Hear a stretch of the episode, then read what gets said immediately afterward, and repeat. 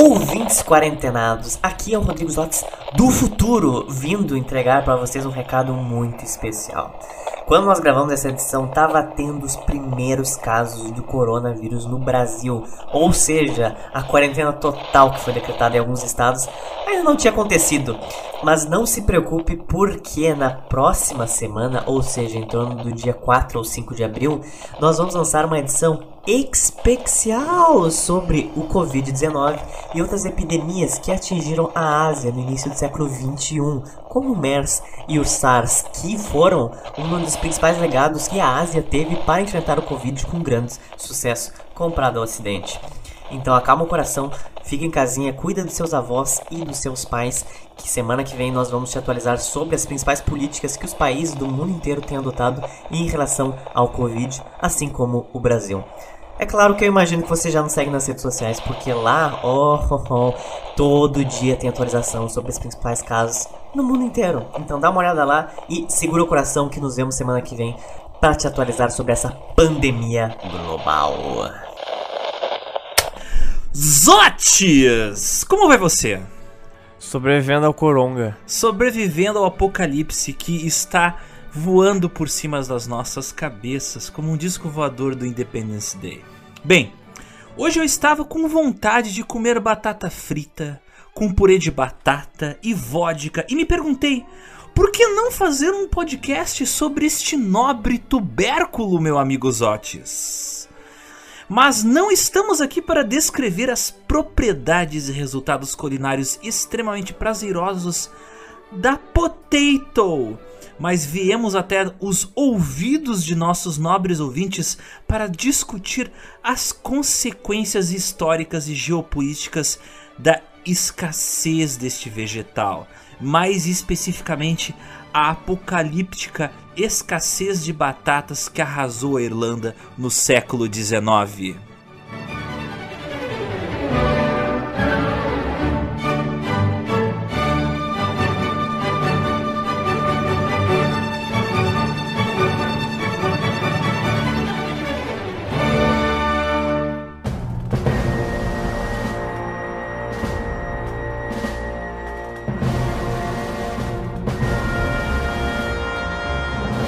Ouvintes!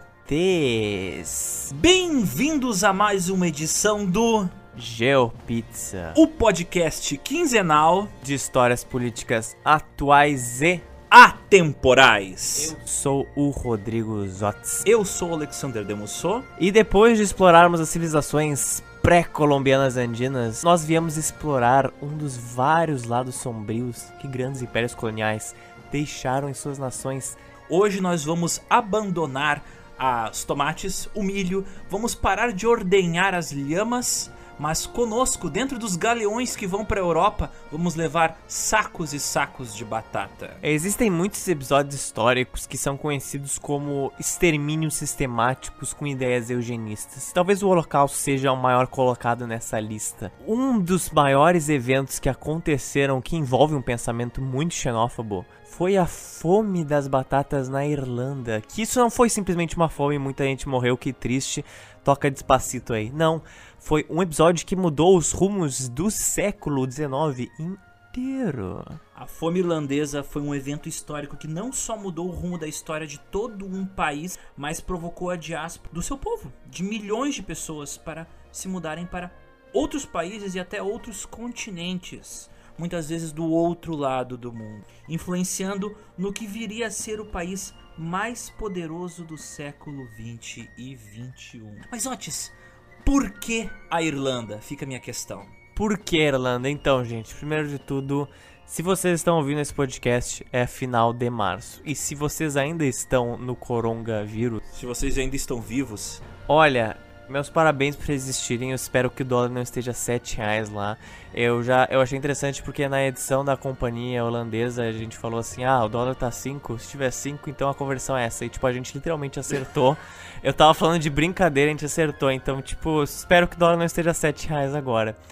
Mas aqui nós vamos falar também de muitos vírus, de epidemias, de bactérias. Então, já que você já tá no clima aí do, do Chernobyl, do horror. vem com a gente. É, vamos falar de apocalipse hoje. Vem com a gente.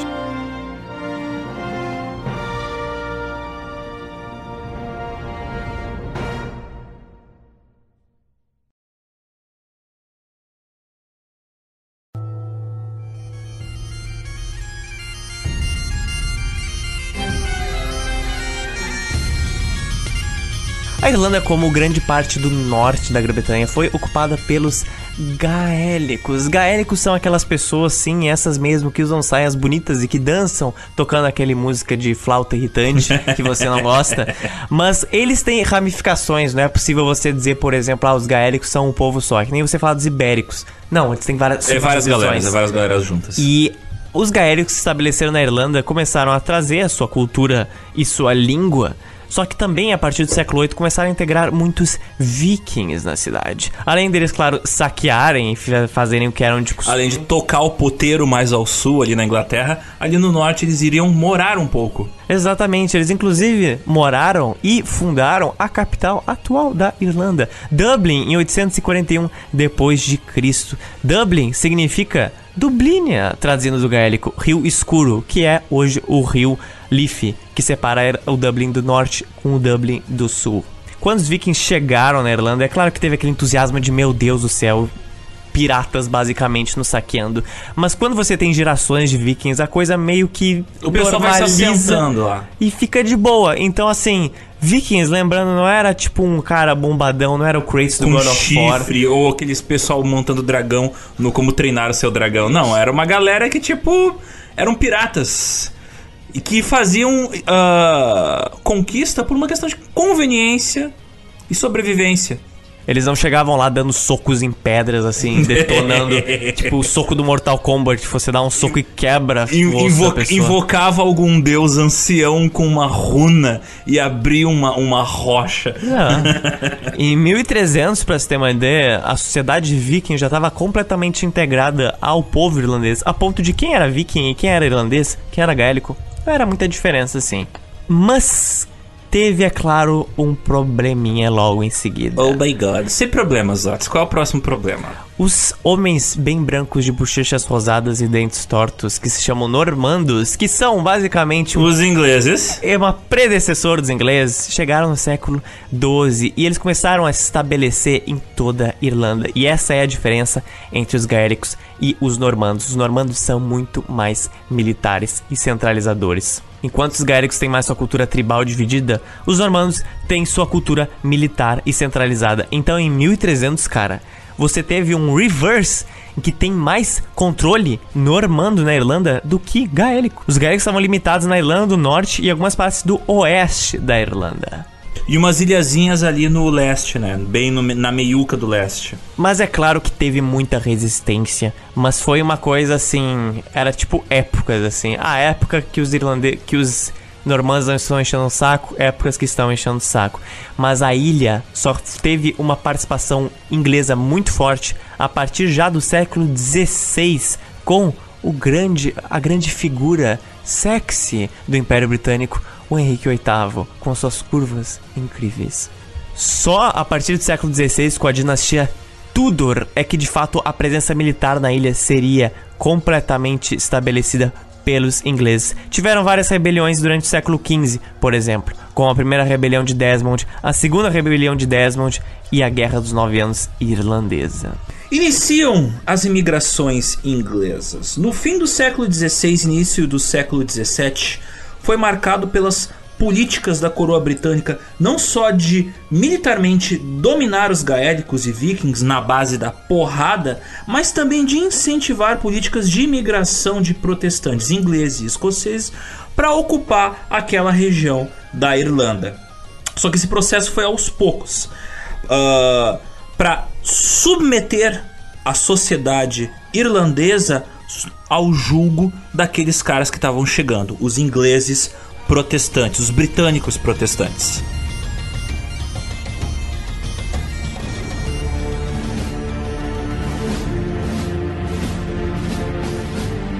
Também é nessa época, na segunda metade do século XVI, liberando o século XVII, que coincide com a época em que o Império Britânico percebe que ele precisa começar a apostar na, na navegação. Porque os vizinhos dele, como Espanha, Portugal e até os neerlandeses, estavam tomando conta das águas do mundo e já estavam dando drift de navio ali perto deles. Então eles, caralho, a gente tem que correr atrás do tempo perdido, temos que se acelerar, temos que começar a ganhar dinheiro que nem esses neerlandeses. Isso, claro, a gente viu no episódio da Companhia das Índias orientais holandesas. Mais um dos motivos que levou eles a saírem de lá, saírem da Grã-Bretanha e irem para locais como as primeiras colônias nos Estados Unidos e reforçarem suas conquistas ali na região da Irlanda por dois grandes motivos. Primeiro de tudo é escassez de comida. Você olha a Grã-Bretanha, você olha principalmente a Inglaterra e Gales,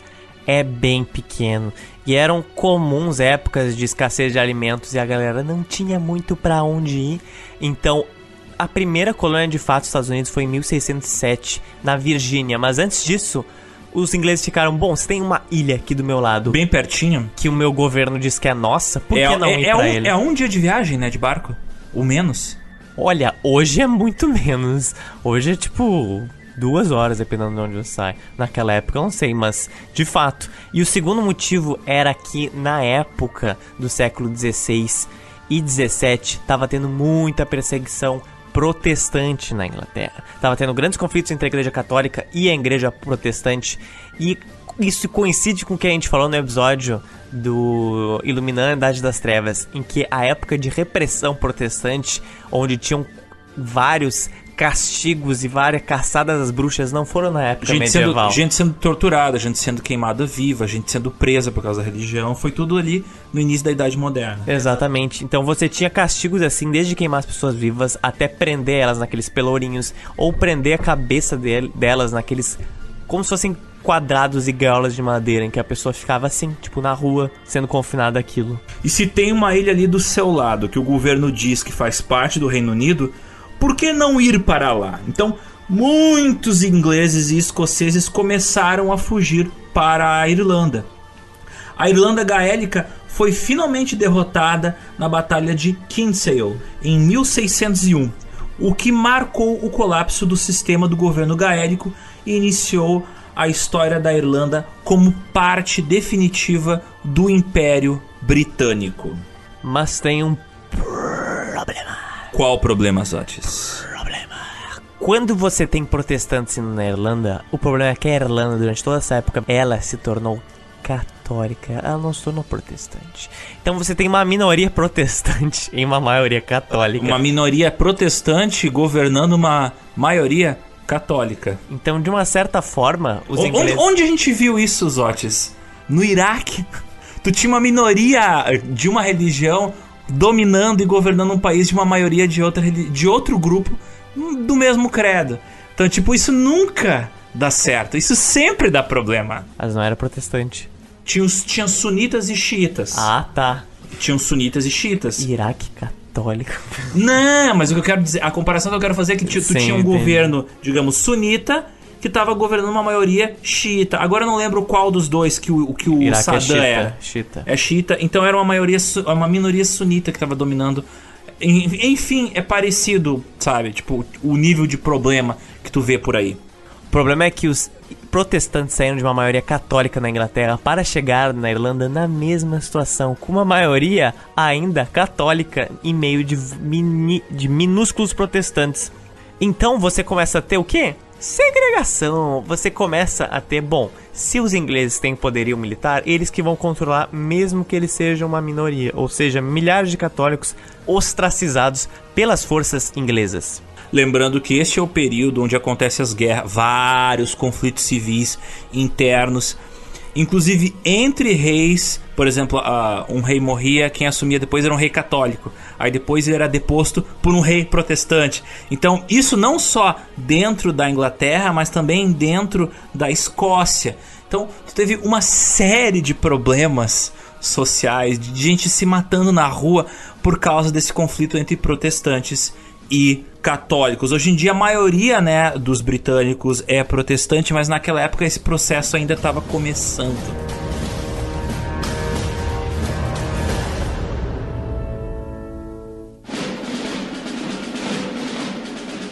Agora, Zotes, eu vou falar do apartheid irlandês. Bem, vai e vem de rei, rei assume, rei perde, rei é preso, príncipe é morto. Aquele Game of Thrones que a gente já sabe que aconteceu na Inglaterra durante esse período. Para acabar um pouco com essa bagunça, ou para piorar com ela, aparece uma figura bastante complicada e polêmica da história britânica. Nosso amiguinho Oliver. Dolinho. O Olivinho. O Olivinho, Olivinho, Olivinho. O Oliver Cromwell. Aquele que croma bem. Ele foi um ditador britânico, cara. Ele, em, uma- em um, um processo de uma guerra civil, ele matou, ele mandou matar o rei da Inglaterra e ele se tornou o ditador da Inglaterra. Ele não se tornou um rei, se tornou um ditador. E, como ditador britânico, ele conquistou a Irlanda após uma revolta especialmente mais séria que havia acontecido durante o século XVII. Ele completou o processo de total confisco das terras dos irlandeses, durante o qual 10% da população irlandesa foi assassinada ou morreu de fome. O Cromwell e governos ingleses posteriores a ele começaram a passar uma série de leis que iam restringindo os direitos dos católicos. Digamos que era basicamente um predecessor do sistema do apartheid, praticamente igual em sua aplicação. Eram leis de segregação e de limitação de direitos. Os católicos não poderiam, por exemplo, ter armas, não poderiam ser advogados, não poderiam ser políticos, eles não podiam votar, não podiam ser professores, não podiam casar com uma pessoa protestante. Poucos tinham direito a possuir terras e tinham que dividir elas igualmente entre os filhos. Irlandeses não podiam frequentar também universidades dentro e fora do país, e as suas igrejas católicas só podiam ser construídas longe de estradas e não podiam ser feitas de pedra ou alvenaria, só poderiam ser construídas de madeira. Tudo assim para facilitar o, a destruição daquela cultura católica da região. Lembrando que nessa época 80% da população irlandesa era católica. E como eu disse, isso tudo obviamente tinha como objetivo manter os irlandeses sem poder econômico e sem poder político, e assim sob o jugo total dos pau nos cuzões britânicos. Isso vai gerar uma série de consequências socioeconômicas que a gente vai ver mais tarde. Em 1801, a Irlanda foi oficialmente integrada como parte da Grã-Bretanha. Os protestantes ingleses, durante o domínio, conseguiram confiscar grande parte das terras dos nativos católicos e gaélicos, dando eles essas terras aos nobres ingleses e escoceses. Muitas vezes esses nobres ingleses e escoceses nem moravam na Irlanda. Eles, tipo, controlavam essas terras à distância com algum assistente que ia lá e morava na Irlanda e aí mandava a grana do aluguel pra eles. Muitos nem iam na Irlanda, nunca, Nunca foram. foram. Exato. Isso gerou uma série de revoltas contra os ingleses, mas essas revoltas iam sendo repelidas uma a uma. E em 1829 você tinha aquele clima de desolação e tragédia em que ninguém não tinha muito mais vontade de se revoltar contra os ingleses. Com o tempo, ah, essas leis que eu citei, elas aos poucos, várias delas foram sendo repelidas e alguns direitos foram sendo adquiridos pelos católicos irlandeses. Mas nessa altura, ali pelo início do século XIX, o estrago já tinha sido feito. Já tinha gerações de famílias que não tinham acesso à educação, não tinham condições de sobreviver, viviam no limite ali da entre a pobreza e a morte.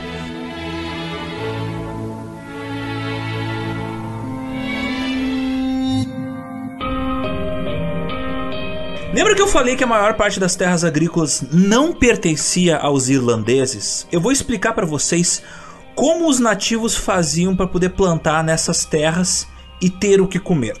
Os donos das terras, como eu disse, não viviam na Irlanda e eles tinham gerentes ou atravessadores trabalhando para eles.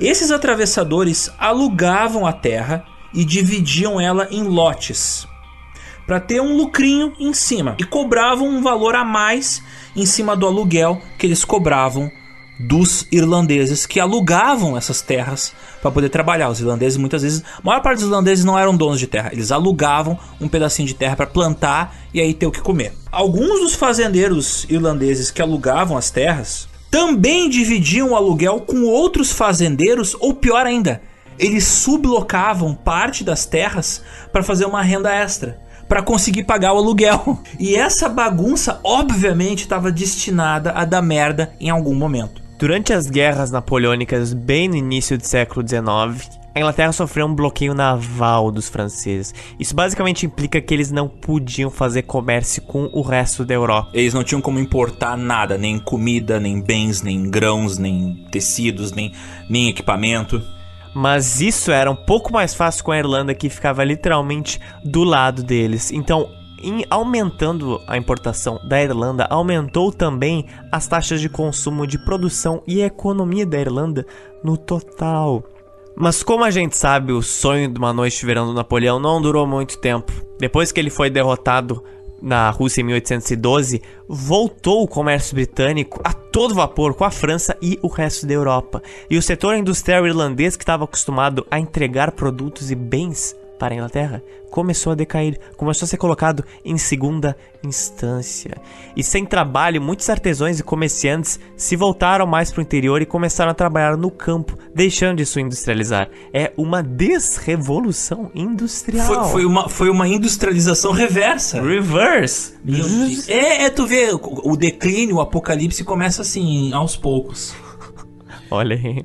E como a procura por terras na Irlanda era maior do que a oferta, subiram, é claro, os preços dos aluguéis. Algo que é, os brasileiros das grandes Ah, metrópoles sabe. sabem muito bem.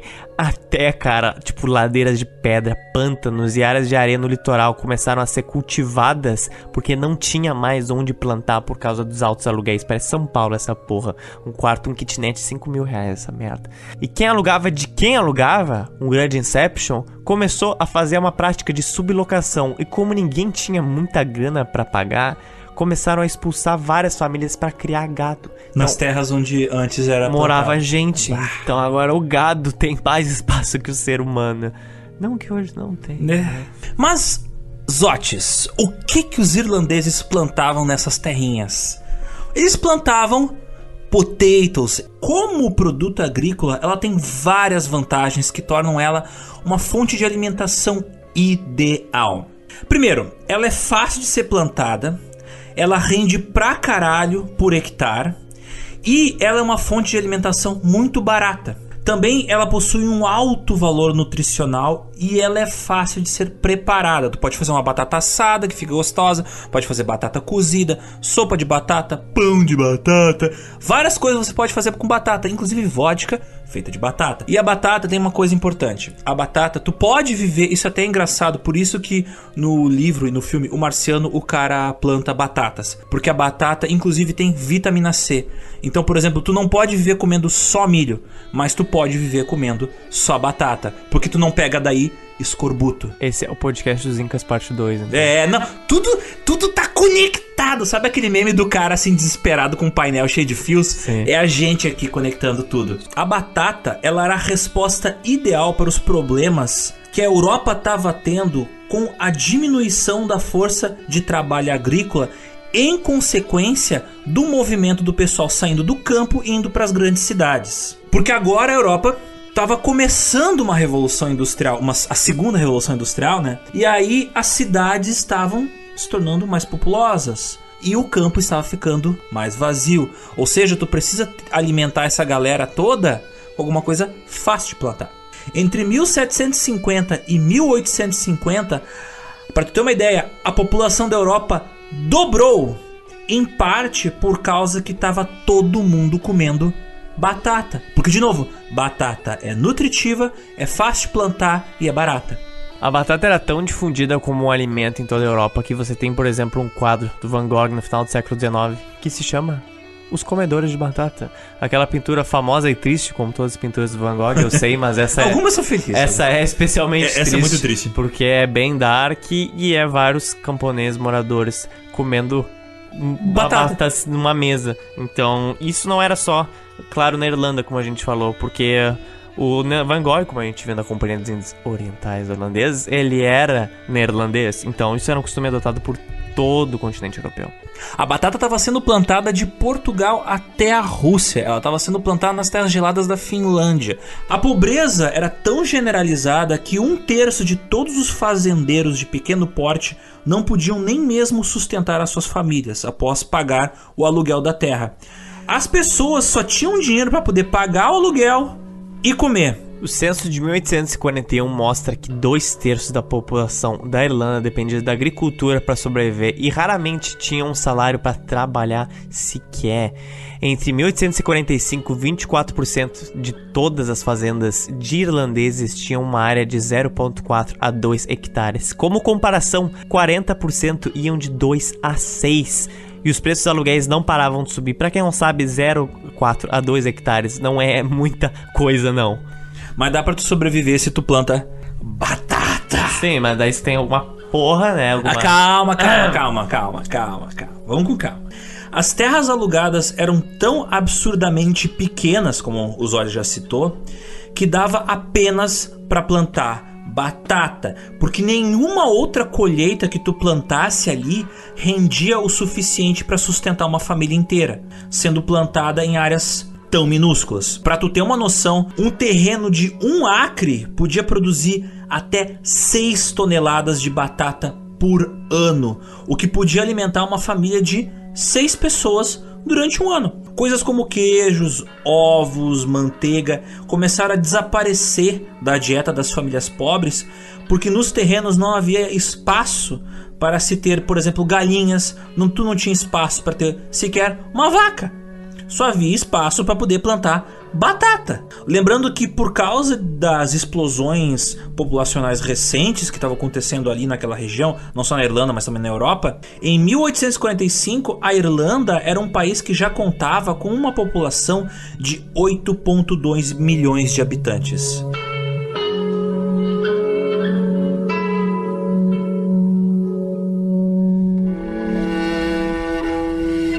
Agora, Zotes, nós vamos dar um pulo. A gente vai dar um salto através do Atlântico e nós vamos viajar até onde? United States. United States of America. Nós vamos para América. Mas em 1843, Zotes, o que estava acontecendo nos Estados Unidos? Estavam lá os, né, os habitantes, fazendeiros, Estados Unidos, começam a notar umas coisas estranhas nas plantações dele algumas coisas não estão acontecendo como de costume. Não só as folhas dos pés das batatas estavam ficando com uma corzinha marrom, como os campos de plantação estavam dando um cheiro bem bizarro, um cheiro fedido. cheiro podre. Isso não era bem comum, na verdade. Quando colhidas e abertas essas plantas, as batatas estavam soltando um muco por dentro, você não conseguia comer ela. O que os fazendeiros não sabiam, além de que isso era uma coisa completamente estranha, era que as plantações estavam sendo atacados por um fungo. Um fungo que se chamava Pitoptora infestans. Parece feitiço do Harry Potter isso aqui. Em 1844, na Irlanda, começou a circular nos jornais que uma doença há dois anos estava atacando a lavoura de batata nas Américas, mais especificamente o leste dos Estados Unidos, onde em 1843 e 44 a peste devastou a cultura das batatas da região. A doença ela começa agora a se espalhar. Existe a teoria de que o local de origem do fungo foi a região dos Andes no Peru. Olha aí, Incas, hein? Ó, oh, os Incas, é a vingança dos Incas. Oh.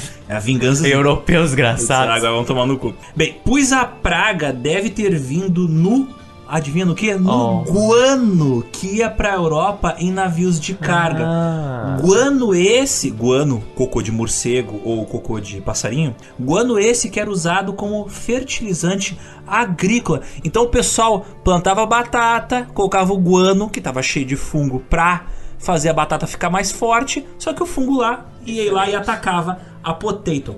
Outra situação que pode ter acontecido é que ao tentar criar variedades de batatas mais fortes, os fazendeiros foram lá e começaram a roçar as batatas, né? Oh, meu Deus. E tentaram cruzar suas batatas com as batatas importadas de outros lugares e assim conseguiram transmitir o fungo das batatas importadas para suas plantações. Quando a peste foi introduzida na Europa, ela se espalhou muito rápido, principalmente por causa da umidade e pelo clima europeu, que principalmente na Irlanda, cara, venta muito assim. Você não, você não tem noção de quanto venta lá. Pelo final do verão e início de outono de 1845, a peste já tinha atingido a Europa Central. Os Países Baixos perderam 72% de sua safra de batatas e a Bélgica perdeu 85% das batatas. numa Europa onde a maior parte das pessoas é pobre e come batata. A batata é fundamental na dieta dessas pessoas. Da Rússia e da Polônia haviam notícias de fome generalizada. Até porque lá é mais frio e mais úmido e beneficia o desenvolvimento do fungo. Essas eram notícias seríssimas, pois agora a sociedade industrial europeia, como eu disse, dependia fortemente deste produto agrícola. Mas a situação era um tanto mais complicada para os irlandeses. Em agosto de 1845, a praga havia tomado conta da Irlanda.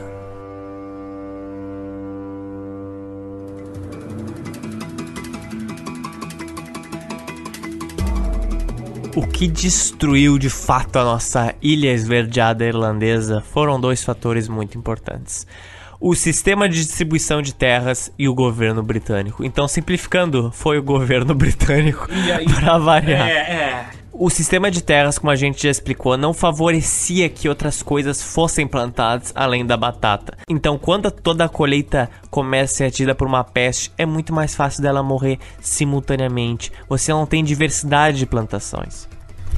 Sobre o governo britânico que controlava a Irlanda, eles queriam usar a crise para fazer uma reforma econômica e moral na Irlanda para tirar o deles da reta e não ter que precisar ajudar os irlandeses, os líderes políticos britânicos chamaram a crise de um ato de Deus. Tipo, a culpa não foi nossa, foi uma coisa que simplesmente aconteceu. Nossa. Ou seja, era algo inevitável e imparável. E quando eu digo que a intenção deles é fazer uma reforma moral, é que nessa época era bem popular a ideia de que se você é pobre é porque você tem é mau caráter. É basicamente isso. Isso era um dos, fazia parte de alguns dos valores do período vitoriano. A ideia de que a falha do teu caráter moral correspondia com a tua incapacidade de gerar dinheiro, de prover uh, sustento para ti e para tua família.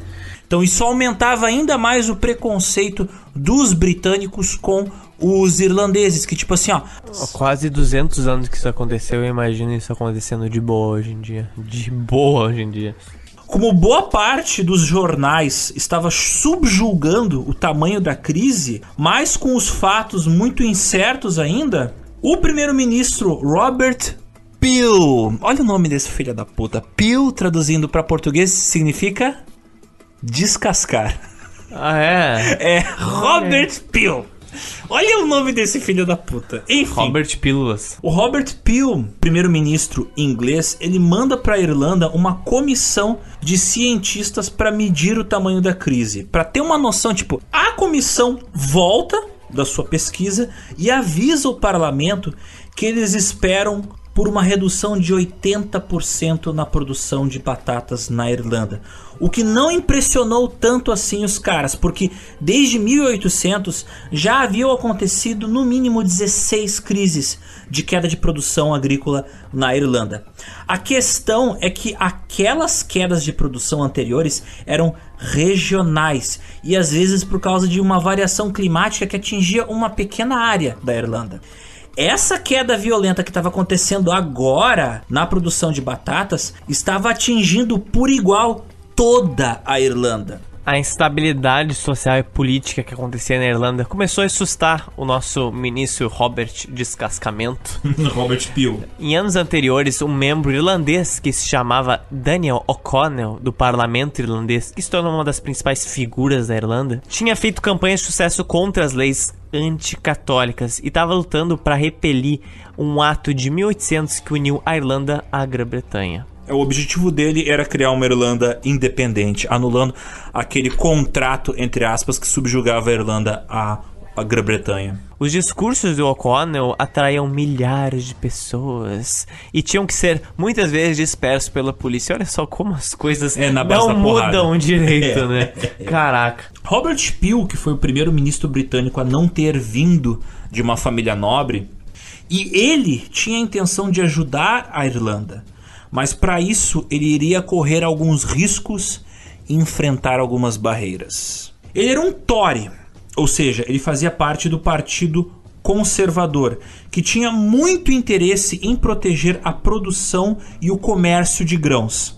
Qualquer atitude que Peel tomasse não poderia mexer no mercado de grãos. Os Whigs, que era da oposição, também eram muito protecionistas. Também odiavam a intervenção do governo no mercado. Tu tinha uma situação onde os Tories jamais aceitariam, por exemplo, a importação de grãos de fora do país para ajudar a Irlanda, e os Whigs não deixariam o governo baixar os preços dos grãos para tornar acessível a comida produzida na Grã-Bretanha para os irlandeses. Então nada acontece feijoada. E Nada acontece feijoada. Nada acontece batata. Nada acontece grãos caros. Existiam leis protecionistas dentro da Grã-Bretanha proibiam a importação de grãos dos Estados Unidos, que estava se tornando uma potência agrícola. E esse grão americano era muito barato. Daniel O'Connell propôs instituir obras públicas para gerar empregos, né? Fomentar o emprego na Irlanda.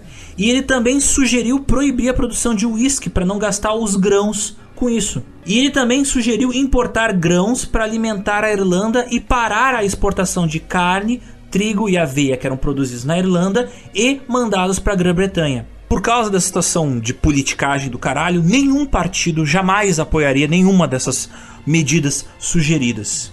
Isso é tipo uma coisa de uma mão só, não é de via dupla. Tipo, tem a Irlanda exportando coisas e a Inglaterra não fazendo nada. E aí quando a Irlanda fica, ah, então não vou fazer nada. Ah, não, você tem que continuar nos enviando coisa. Tipo, caraca, que cara de pau, velho. Isso é bem parecido com algumas leis que o Brasil teve na época colonial, por exemplo. Tipo, na época colonial, o Brasil só podia fazer comércio com Portugal, cara. Algo parecido que aconteceu aí, só que Portugal era, é, bem longe do Brasil. Então pensa, o Brasil não podia fazer comércio, tipo, com a região do Rio da Prata, que era o antigo Uruguai, com a Argentina. Tipo, olha o tanto de burocracia que tu gera e o quanto de custo que tu gera.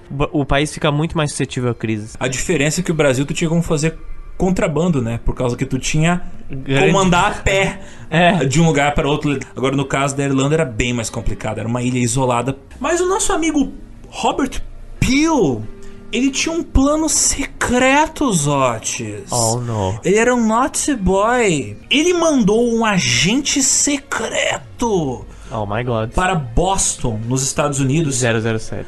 Para importar 100 mil libras de milho, que seriam levadas secretamente para a Irlanda. A aposta do Peel era que, como o milho não era plantado no Reino Unido, ele não contava como competição, então nele não seria aplicada aquela lei protecionista. Não valia a lei de importação, não era um produto produzido na Grã-Bretanha. O plano não era alimentar a Irlanda, mas manter baixos os preços dos grãos locais. O milho seria vendido a preço de custo para as distribuidoras que distribuiriam o milho. Mas a operação deveria ser secreta, ou mercadores segurariam as cargas que seriam enviadas para a Irlanda. Peel também instituiu a construção de estradas para que os trabalhadores tivessem um salário mínimo ali para ter condições de comprar aquele milho que ele estava importando. Então assim, ó, o cara tinha algumas boas intenções. Mas o plano do Peel não era a prova de falhas, era tinha uns probleminhas ali. Algumas regiões da Irlanda eram muito pobres e não tinham nem estradas por onde passar as carroças que iam transportar o milho. Haviam lugares que passavam fome porque a ajuda não chegava lá.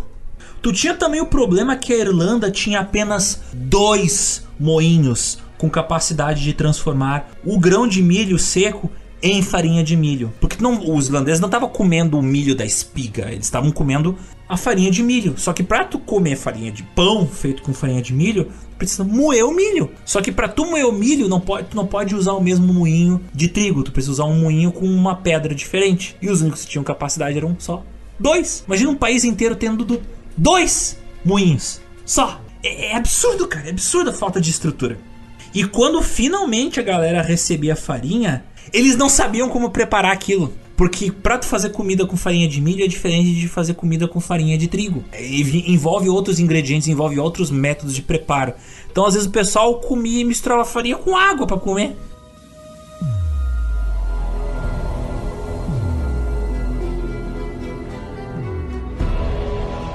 A população, a partir desse momento, começou a ficar doente com escorbuto, porque o milho não tinha um valor nutricional completo da batata, que tem vitamina C? Como já falamos aqui umas três vezes da existência desse podcast. Começam a acontecer então várias revoltas. Uma revolta, por exemplo, aconteceu com 15 mil fazendeiros armados que apareceram em um condado onde as tropas britânicas tinham tentado forçar a expulsão dos fazendeiros por não estar lá pagando seus aluguéis.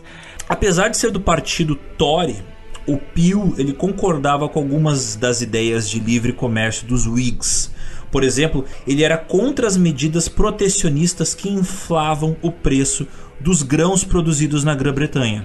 E por isso mantinham os grãos americanos fora do mercado do Reino Unido. Ele viu a crise irlandesa como uma oportunidade para acabar com essas leis e derrotar seus adversários políticos, argumentando que o preço dos grãos e, por consequência, a ganância dos comerciantes foi uma das maiores responsáveis pela fome na Irlanda. Dizia ele que mais de 5 milhões de irlandeses iriam passar fome e que a negligência do governo britânico iria resultar em uma morte numa escala sem precedentes.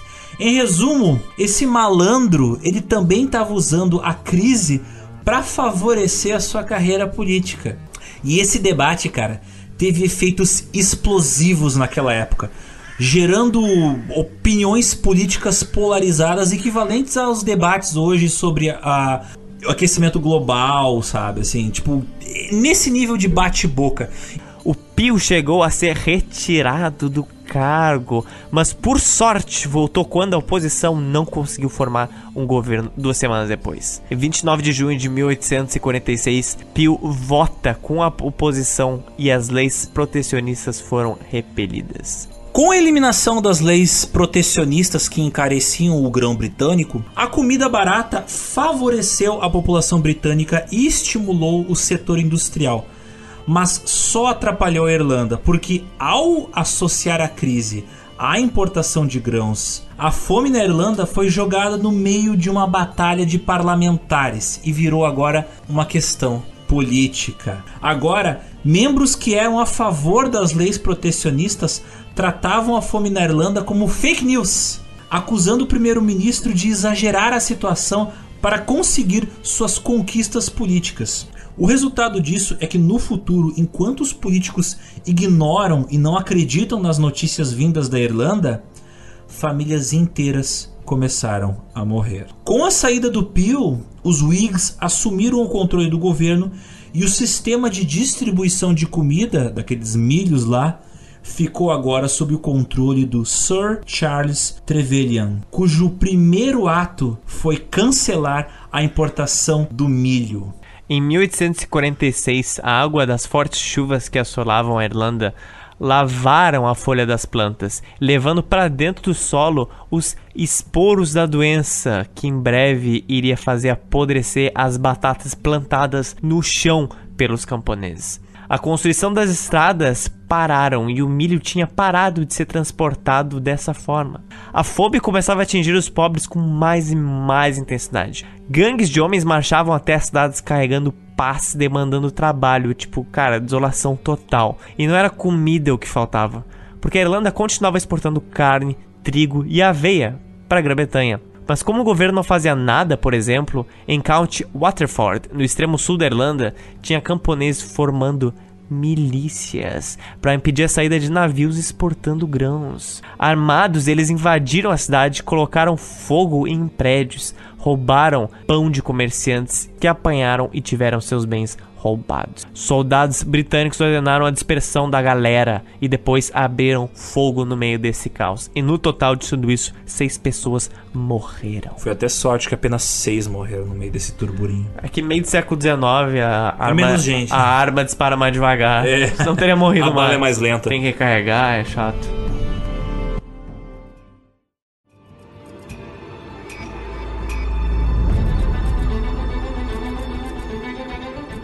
Agora, Zotes, eu vou falar dos planos desse cachorro que é o Trevelyan. E tu vai entender porque eu xingo ele de cachorro. Trevelyan. Trevelyan. Tem nome de grande vilão de É. filme. Sir Trevelyan. Vilão de Sherlock Holmes. Sir Charles Trevelyan era um cara honesto e respeitado. Mas também era um pau no cu workaholic. Ele fazia parte daquele pensamento que eu já citei, que considerava a pobreza como resultado de fraqueza moral. Para ele, o ciclo de pobreza irlandês era resultado da mente fraca dos irlandeses. Olha o racismo aí. Ele considerava que os irlandeses eram preguiçosos, sem iniciativa e rebeldes. É parecido, é, assim, é algo que, por coincidência, do outro lado do Atlântico, era a mesma coisa que os brancos também pensavam dos negros americanos nesse mesmo período. Vagabundo. Enfim, o Trevelyan considerava o plantio da batata muito simples e que, consequentemente, dava muito tempo livre para os fazendeiros irlandeses. Ou seja, ele estava chamando eles de vagabundo. Vagabundo, alguém? O governo britânico deveria parar de acostumar os irlandeses a contarem com a sua ajuda. Nossa, velho, vai tomar no... É. Vai tomar no olho do teu cu. Quando as colheitas dessem errado. Para Trevelyan, a solução para o problema da Irlanda era uma modernização da agricultura e da cultura moral e dos costumes irlandeses. Ai, meu Deus. É muito mentalidade vitoriana. Eu, eu nunca ouvi isso em outro lugar, caralho. Revolução cultural vai ser gloriosa. As batatas irlandesas serão gloriosas da nova geração. Ele queria fazer uma reorganização da Irlanda, onde seria aplicado o estilo de capitalismo inglês, com uma economia moderna de mercado, transformando a Irlanda em um parceiro comercial do Reino Unido. Só que tem um problema com isso, caralho! Foram a porra dos ingleses que, em primeiro lugar, sempre trataram a Irlanda como uma colônia e fizeram de tudo pro povo irlandês não se desenvolver. Ou seja, a Irlanda tava na merda porque os ingleses, os britânicos, meteram a Irlanda nessa cagada que ela tava agora. Eu acho que tu tá tendo um pensamento muito vit- vitimista, Alexander. Ah! Tem que ter uma cabeça empreendedora. Ah! Épocas de fome são épocas de oportunidade. Ah, sim, oportunidade para dar um tapa na cara desse canalha. Pode ser. Mas falando dos planos do Trevelyan, olha só que nome bonito francês que ele tem. Eu sei que Trevelyan. não é francês, tá? Mas a pronúncia Co- em Tô odiando ele mais ainda. Só porque tu Trevelyan. citou o nome dele em francês. Trevelyan. Trevelyan querer eliminar o sistema majoritariamente baseado na agricultura campesina, substituindo a força de trabalho por dinheiro e não por batatas. Trevelyan, de uma maneira meio positivista, até para assim dizer, via a situação na Irlanda não como uma crise, mas como uma Oportunidade! coach, caralho, coach na época vitoriana, nos agricultores, porra. Ai, meu Deus do céu. Ele queria reconstruir a sociedade irlandesa. Esse é o canal, cara. Só que não importasse o custo. Ele era um grande fazaço do economista Thomas Malthus, que simplificando muito a teoria e o pensamento dele, teorizava que quando uma população era maior do que a produção de alimentos, fome e morte era natural. Que pena acontece. A crença nas teorias malthusianas e a defesa desse free market Livre mercado. a qualquer custo iria dar alguns probleminhas na Irlanda e levando ela a uma situação bem desesperadora. Os depósitos de alimentos, aqueles que já citados antes, começaram a vender usando o valor de mercado para não prejudicar os comerciantes locais. Sem falar que todos os depósitos de alimentos que antes estavam distribuindo comida fecharam, exceto os do oeste da Irlanda. E grãos começaram a ser comprados apenas do Reino Unido. Ou seja, tá- sabe aquela história? Novo governo desfaz tudo que o governo anterior fez? Ah, sei. Quando as obras públicas foram retomadas, o salário era baseado em performance e não em um valor fixo. E mesmo os salários mais altos dentre os trabalhadores não eram o suficiente para alimentar uma família. E esses salários, eles também atrasavam. Imagina, Zotes, tu tá morrendo de fome e teu salário é pago baseado em performance, sendo que tu tá desnutrido. Olha, então, eu odeio cartaz em pagamento, mas me dá uma raiva. Tenho um fator também nisso. Não existia o quê? Não existia controle de preços. Pro Trevelyan, preços altos dos alimentos estimulariam mais importação. Mas isso não rolou. Isso simplesmente não, Não rolou. Tinha um péssimo ano para agricultura na Alemanha, na França, na Finlândia, em toda a porra da Europa. E esses países estavam num corre para o quê? Para importar comida, é óbvio, né, cara? Não tá dando comida Sim, lá. a, a crise não. A, a, a porra da doença que atacou as batatas não atacou só na Irlanda, atacou toda a Europa! Isso é fruto de preguiçosismo. Ah, ó. Olha aí. Quando Trevelyan percebeu que tinha que se preocupar com a importação de grãos, né? Ah, que pena, vou ter que fazer isso, né? Poucos grãos existiam no mercado internacional para serem importados. Sumiu! Sumiu! Campesinos caminhavam dezenas de quilômetros a pé para chegar até poucos depósitos de alimentos que tinham abertos, para eles encontrarem comidas a tipo preços fucking estratosféricos. E na Irlanda, o preço das batatas e da farinha de milho dobrou inicialmente. Por toda a ilha da Irlanda, camponeses sem terra e pequenos agricultores foram jogados em uma situação mais desesperadora ainda. E muitos deles foram aos montes para a cidade, pedindo comida, pedindo emprego, pedindo alojamento, às vezes até servindo instituições de trabalho forçado em troca de comida. É óbvio, tu vai ver aquela massa de gente, ó, vamos organizar essa galera. Essas instituições de trabalho forçado, só para vocês entenderem, é como se fosse um presídio e tu faz trabalho forçado lá dentro. Mas tu pelo menos tem o que comer. Não é nem, não é nem salário, basicamente. Sabe, aquele, sabe aquela imagem do pica-pau quebrando pedra e com a- uma perna amarrada no, no- numa outra pedra? Então, é, é isso. O número de expulsões começa a aumentar cada vez mais. Eles, inclusive, utilizavam o auxílio de polícia e do exército para retirar as pessoas das casas. Cara, velho, ai meu Deus, o mundo não mudou nada, pelo amor Tu, de tu Deus. já viu as fotos? Viu as fotos do pessoal expulsando o- o- o- as famílias das casas? Não. Era assim, ó. Eles faziam um tripé de madeira, amarravam por duas cordas uma tora de madeira. Meu Deus. E assim, ó, estilo medieval, arrebentavam uma parede da casa e arrancavam à força as pessoas de dentro da casa. Olha, Tem, eu achei dezenas de fotos disso na internet. Fotos, não são ilustrações, fotos. Em retorno dessas expulsões, claro, os campesinos ficaram putos, né? Eles iam lá e matavam o gado de alguns desses donos de terra, ou até mesmo matavam os donos de terra, como vingança pelas expulsões. Obviamente, o nível de- da criminalidade na cidade explodiu, na cidade e no campo. E famílias vão morar e morrer à beira das estradas. Tipo assim, sabe aquele valão que era aberto do lado das estradas Sim. Pra correr água? O pessoal fazia uma cabaninha e ia morar no valão, ia morar num buraco à beira da estrada, Fuck. porque não tinha força pra ir pra cidade. E pra piorar, cara, no inverno começaram a co- ocorrer nevascas na Irlanda e essas nevascas eram aquelas que chegavam a enterrar vilas inteiras debaixo de neve.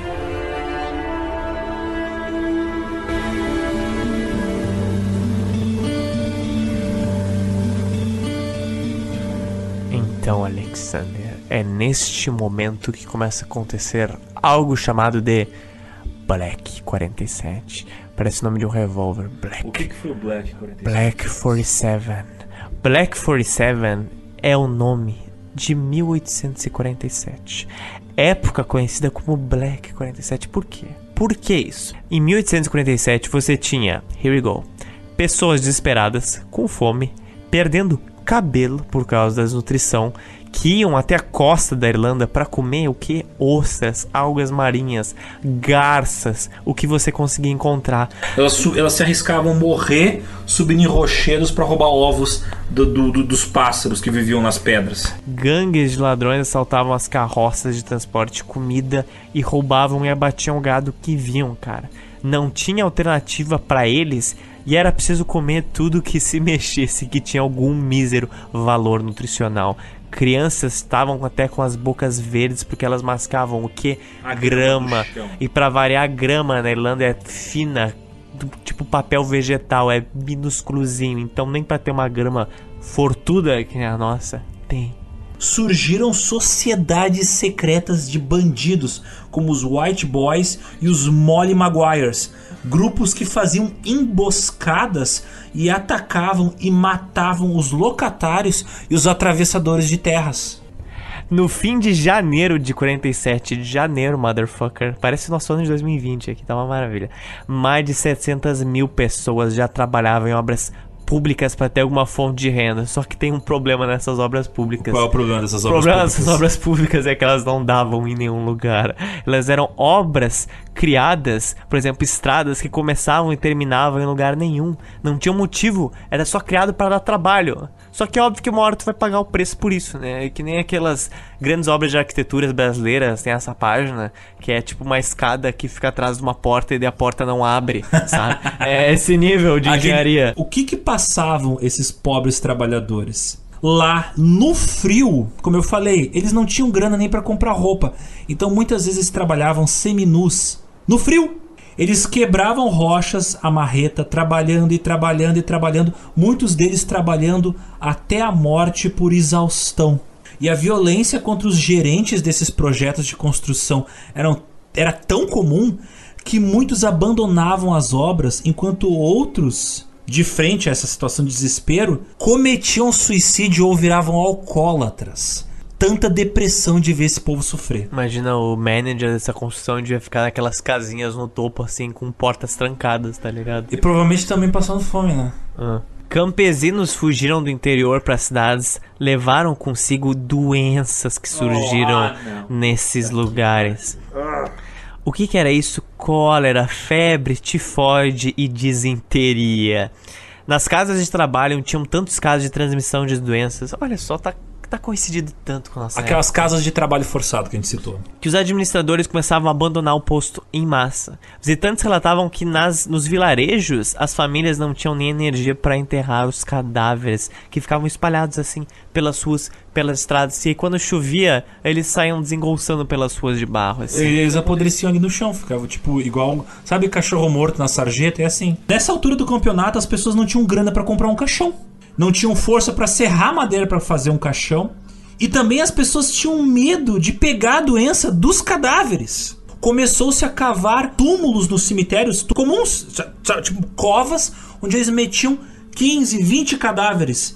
E depois que acontecia o enterro, cachorros iam lá, cachorros também morrendo de fome, iam lá, cavucavam essas covas e roubavam um pedaço dos cadáveres das pessoas que tinham sido enterradas. Cara. Então, até os cães estavam passando fome. E cara, cachorro com fome, puto. Nas- é, cara- é um bicho do inferno. Covas coletivas, cara, por causa que não tinha como tu enterrar. De tanta gente que tava morrendo, o pessoal tava enterrando as pessoas de monte. Esse ano, 1847, foi o pior ano da crise. E por isso ele recebeu o nome de Black 47.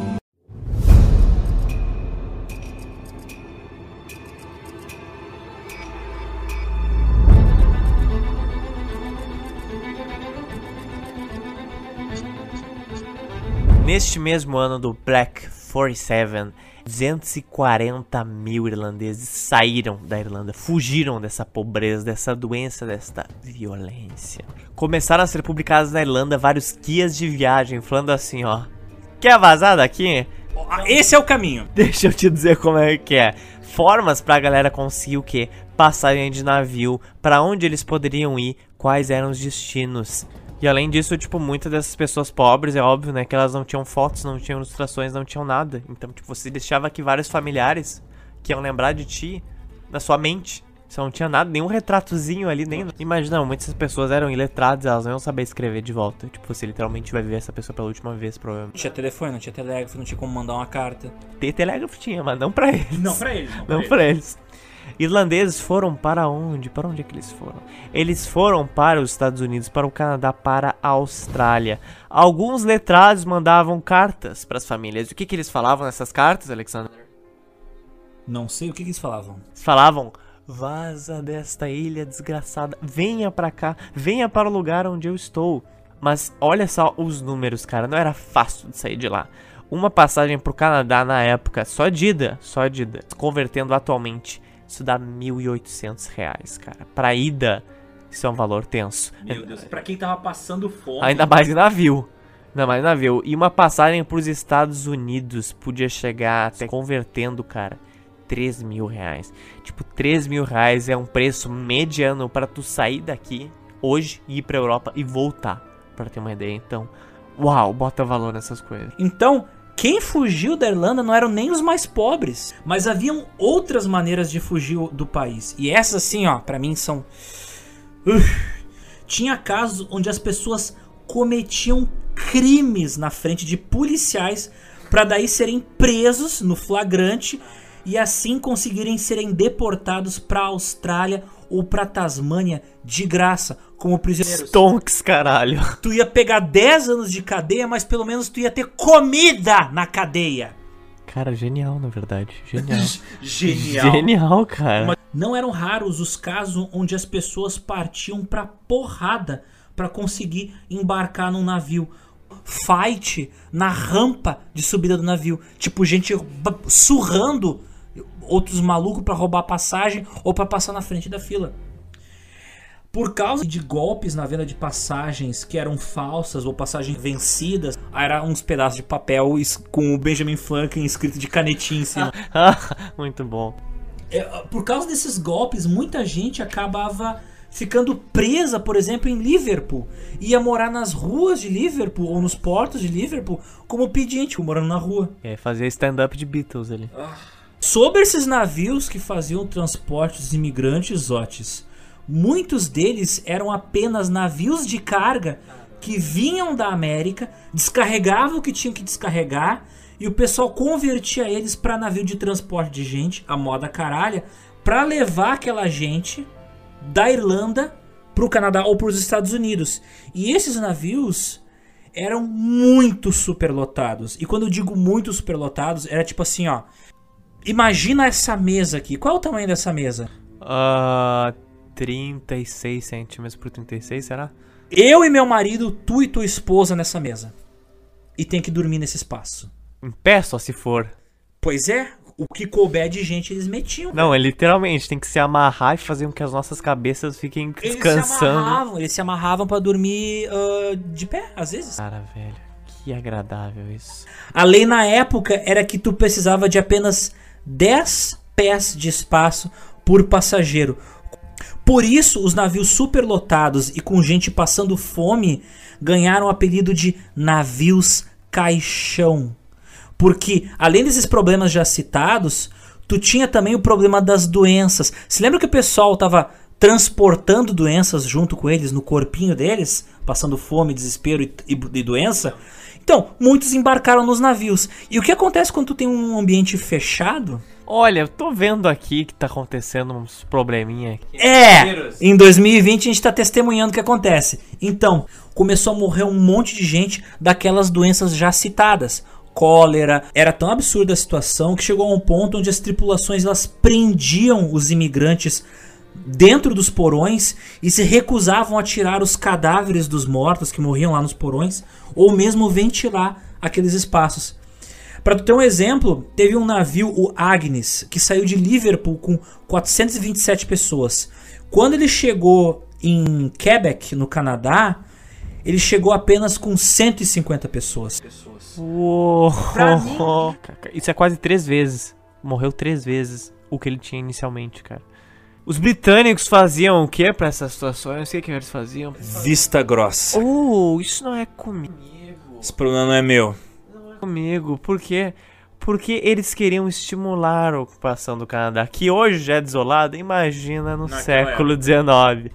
Se melhorassem as condições de navios passageiros, acabaria saindo o que, Alexandre? A passagem ficaria mais cara. Então vai assim mesmo e reclama, morre mesmo, porra. E assim, com mais gente saindo da Irlanda, iriam para os Estados Unidos, para o Canadá. Só que na travessia, cara, morriam de 15 a 20% dos irlandeses. Na média, como a gente viu, teve aqui. Porra, morreu três vezes normal, muito mais que a metade. o 75%. Quando os irlandeses chegavam na América, eles tinham que ficar em quarentena, em algo que não aconteceu agora em 2020. A Era gente um- paga o preço. Eram quarentenas que eles faziam em ilhas antes de chegar no continente e o pessoal ficava lá em quarentena antes de ser mandado para o continente. Apesar de todas essas dificuldades, os irlandeses continuaram chegando ao Canadá e muitos deles conseguiram atravessar a fronteira ao sul do Canadá e foram onde? Foram morar nos Estados Unidos, Otis. Foram realizar o sonho americano. Imigração ilegal, Jair. Só que não do sul pro norte, do norte pro sul. Também acontece. Em Nova York, Filadélfia, em Nova York, Filadélfia e Boston, eram as principais cidades para onde eles iam, pois, como quase todos haviam gastado tudo para fazer a travessia, era comum eles não terem grana para saírem dos grandes centros urbanos e se moverem para o interior do, do país e realizar o sonho de voltar a ser um fazendeiro e voltar a plantar batatas.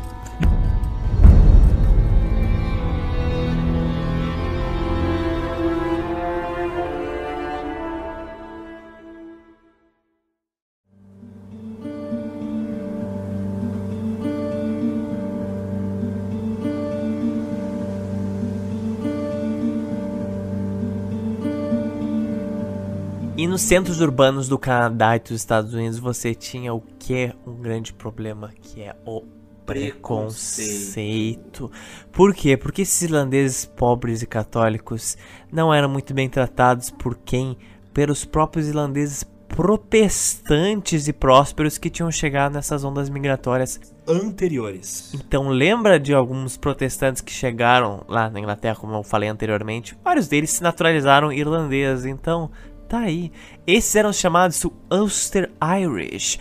Ulster é uma região no norte da Irlanda, ou até mesmo Scott Irish, ou seja, escoceses irlandeses. Muitos desses termos eram utilizados para diferenciar essas pessoas dos irlandeses recém-chegados.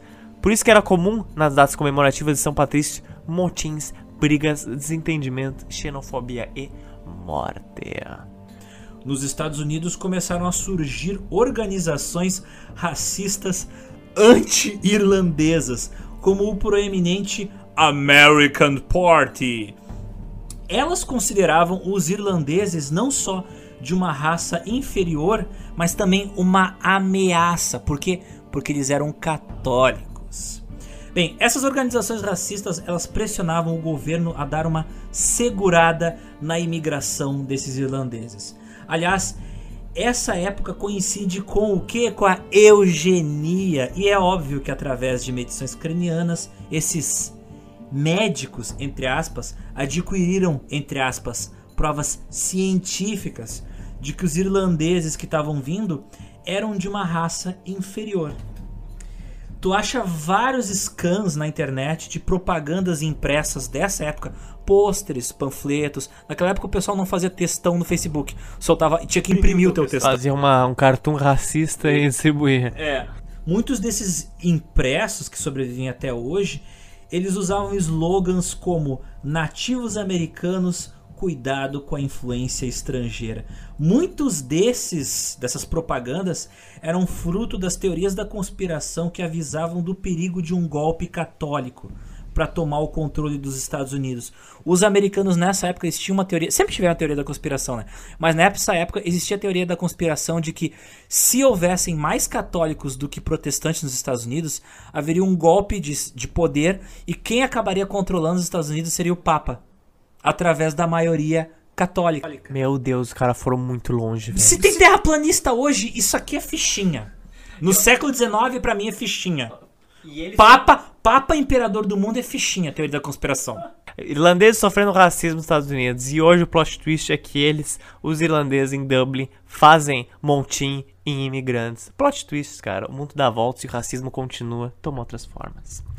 Nesse período também se torna famoso o que uma região chamada Five Points, cinco pontos em Nova York, que resumidamente nada mais era do que uma favela. Favelaço. Onde os irlandeses refugiados iam morar lá, vários miseráveis, cortiços onde se proliferava doença e muita sujeira. Hoje, os historiadores teorizam que um número grande de imigrantes ficou no Five Points porque os aluguéis desses quartos eram baratos e assim dava para esses irlandeses reservarem, guardarem uma grana para ter um fundo de reserva, que não raramente tinha uma parte enviada para ajudar a família que ficou na Irlanda. Outro fato curioso é que em 1850, nessa década, um quarto das prostitutas de Nova York eram irlandesas. E 55% das prisões que ocorriam era de irlandeses. Se o, se o pessoal fala hoje do sistema carcerário sendo majoritariamente constituído de prisioneiros negros, tu vê que o racismo é, é, é, muito mais vasto nos Estados Unidos e muito mais histórico e muito mais amplo em, seu, em sua desgraça e sofrimento que pisa em cima das pessoas. É, é interessante, né? Eu, eu, é uma coisa que a gente não aprende no colégio, esse, esse racismo contra os irlandeses. Não tô aqui dizendo que, tipo, ai, branco também sofre racismo. Não, tô dizendo que, tipo, o ser humano é escroto até mesmo com o seu irmão, tá ligado? Tipo, olha só, os primeiros a serem pau no cu com os irlandeses eram irlandeses! Tipo, o ser humano quando quer ser merda, ele se esforça. É nesse período que se passa o filme Gangues de Nova York, Zotes. Aqueles fights de faca e, e, e pedaço de pau na rua é no Five Points. Esse filme mostra os eventos reais das brigas sangrentas entre as gangues de nativistas e as gangues de irlandeses, que na base da faca e do porrete faziam o sangue jorrar nas ruas de Nova York por dias. Mas não só de sofrimento viviam os irlandeses, Otis, também existiam heróis, gente que defendia eles nos Estados Unidos. Uma das pessoas que defendia ele nos Estados Unidos era um cara chamado John Joseph Hughes. Os irlandeses não estavam sozinhos na sua luta pela sobrevivência. Eles tinham este herói. E ele era o que? Um padre. Esse padre era bispo e depois se tornou arcebispo de Nova York, que é um título lá. No caso, ele era um arcebispo católico, não um protestante. O John Joseph Hoods, olha só, dá um bom. Uma bom sigla. Daria um puta nome, tipo, um, um filme estilo John Wick, só que com ele defendendo os, os irlandeses. JJ Age. JJH. Ah, olha aí, ó, imposto respeito. O John via aqueles vários irlandeses ajuntados no mesmo lugar como uma oportunidade de reconstruir a cultura católica irlandesa que tinha sido destruída e esfacelada por séculos de opressão britânica. Antes e depois das missas, ele usava a igreja como centro cultural para dar palestras aos irlandeses, ensinar sobre a sua cultura e assimilá-los à cultura também americana.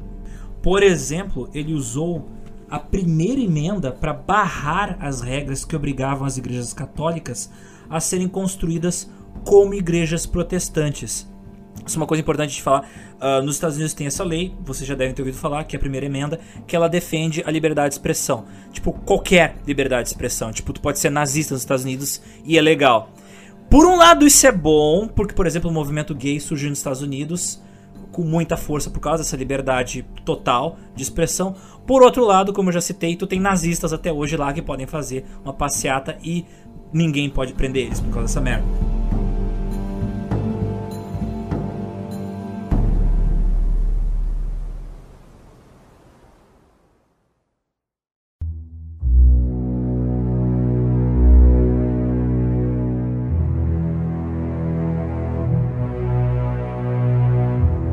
Voltando ao nosso herói, o John Joseph Hughes.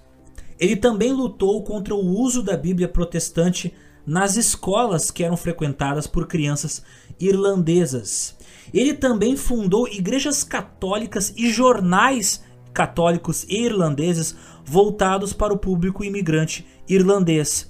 E por isso tudo, John Joseph Hughes se tornou o maior defensor dos irlandeses em Nova York.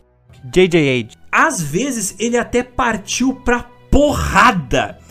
E por isso que eu digo, tem que ter um filme de ação desse cara, velho. Ele pega lá a sua estaca dourada com a imagem lá de Cristo, aí aponta, tira uma. Puxa a cruz da, da estaca e dentro tem uma garrucha, tá ligado? Eles têm uma adaga assim. Crucify this motherfucker. Se tocar a música do John Wick. Samuel L. Jackson is John Joseph Hughes, the Irish Savior. Nossa, Tarantino nos plagiando imediatamente. Caralho! Tem que ter um filme estilo Django, só que com o John Joseph Hughes. Keanu Reeves is John Joseph Hughes. Sabe aquele meme do cara olhando o tema do outro na escola e copiando? A gente fazendo é o Joe Pizza e o que tá olhando é o Tarantino. É o Tarantino ali anotando. Bem, se o Red Letter Media não falou que uh, uh, o J.J. Abrams deveria dirigir Star Wars e depois acontecer. Caralho. Eles falaram em 2009. Temos chances, cara. Temos, cara. Se a gente crescer e virar influencer, a gente vai começar a mudar os rumos da. da... Indústria cinematográfica. É. Tomara, tá precisando. Mas saindo dessa, dessa tangente maluca. Eu falei que o John Joseph Hughes merecia um filme de ação. Por quê? Ele metia porrada. Em 1844, em uma demonstração de nativistas que perdeu o controle e virou um tumulto generalizado, com até caras queimando igrejas católicas e linchando irlandeses, o John ele viu, essa porra tem que parar. Porque esse evento ocorreu em Filadélfia. E os malucos estavam marcando uma treta igual um comício, né? O nome era comício, mas o objetivo era matar irlandês e queimar a igreja. Eles estavam marcando um evento igual em Nova York. Aí o que que o John falou? Hum. Não, not on my watch. Oh o nosso padreco John fez uma reunião com o prefeito de Nova York. Pegou a sua cruz. De boas, tranquilo para avisar que se tocassem em um fio de cabelo de um irlandês nova-iorquino, a cidade iria pegar fogo. Não preciso dizer que o prefeito mandou cancelar o comício dos nativistas. Caralho, velho. Sabe o que, que isso parece? Tu, tu, tu viu o Demolidor no Netflix? Não, não. É igual, cara, porque ele assim, ó, ele vai lá e fala com as coisas de influência. Não faz isso, não faz aquilo. Ah, ok, beleza, mas como é que. Se eu cancelar o comício, eles vão protestar mesmo assim, eles vão matar nova-iorquinos, irlandeses. O que, que eu faço? Ele fala: Leave this with J.J. Age. Aí ele bota o capuzão, tira a cruz e a daga. Não, olha Começa só. a tocar agora um dubstep do século XIX. O Demolidor não é católico? Eu acho que é. É, é, ele é assim. A gente faz uma prequel do Demolidor, onde o tatataravô dele é o oh John Joseph Hughes. Ah! The Irish Maker. Ele é de Nova York, é a mesma coisa? Demolidor 1844. Pô! E sabe onde é que fica Five Points hoje? Ah. Uma das partes de Five Points fica onde? Hell's Kitchen, que é o bairro do Demolidor. Caralho! É... Olha, nós somos podcasters de visão, velho. Agora é a hora. Roteiristas americanos, não os pedófilos, os, os que são gente boa. Por favor, contatem o GeoPizza, a gente vai vender essa ideia para vocês. Achei maravilhoso. Faço concept art. Mas, Zotis, ah. Nova York era bem complicado de viver como irlandês. Não teve uma galera que tentou sair de lá? Olha, então, alguns ficaram com medo dessa situação. Não queriam ter que se, abri se abrigar debaixo da cruz. Tipo, fugir da morte, vou, vou, tô indo pra morte. Isso. Os irlandeses começaram a se mover pro oeste dos Estados Unidos para trabalhar nas minas de carvão da Pensilvânia. Alguns até foram mais tarde na cuida de ouro da Califórnia. Uau, do outro lado do país. Porque para lembrar, uh, no início do século XIX, o meio dos Estados Unidos era ainda francês, chamava Colônia da Louisiana, que era francês, era tipo um gigante de norte a sul chamado Estado Louisiana. Em 1803 os Estados Unidos comprou essa terra. Então quando eles compraram, teve uma debandada de estadunidenses indo pro oeste, tipo, meu Deus, agora essa terra é nossa. E teve muita gente que começou a seguir isso. O oeste, a Califórnia, foi mais pelo final do século XIX, mas sim, você teve essa debandada pro oeste durante todo o século XIX. Tem um dos jogos de videogame mais importantes da história da computação, é o Oregon Trail. E era um jogo de 1976 para Apple II. E tu jogava um joguinho que simulava tudo que podia dar de merda no Oregon Trail, que era a viagem do centro dos Estados Unidos até o extremo oeste. E, tu podia, e normalmente tu morria de desinteria no joguinho.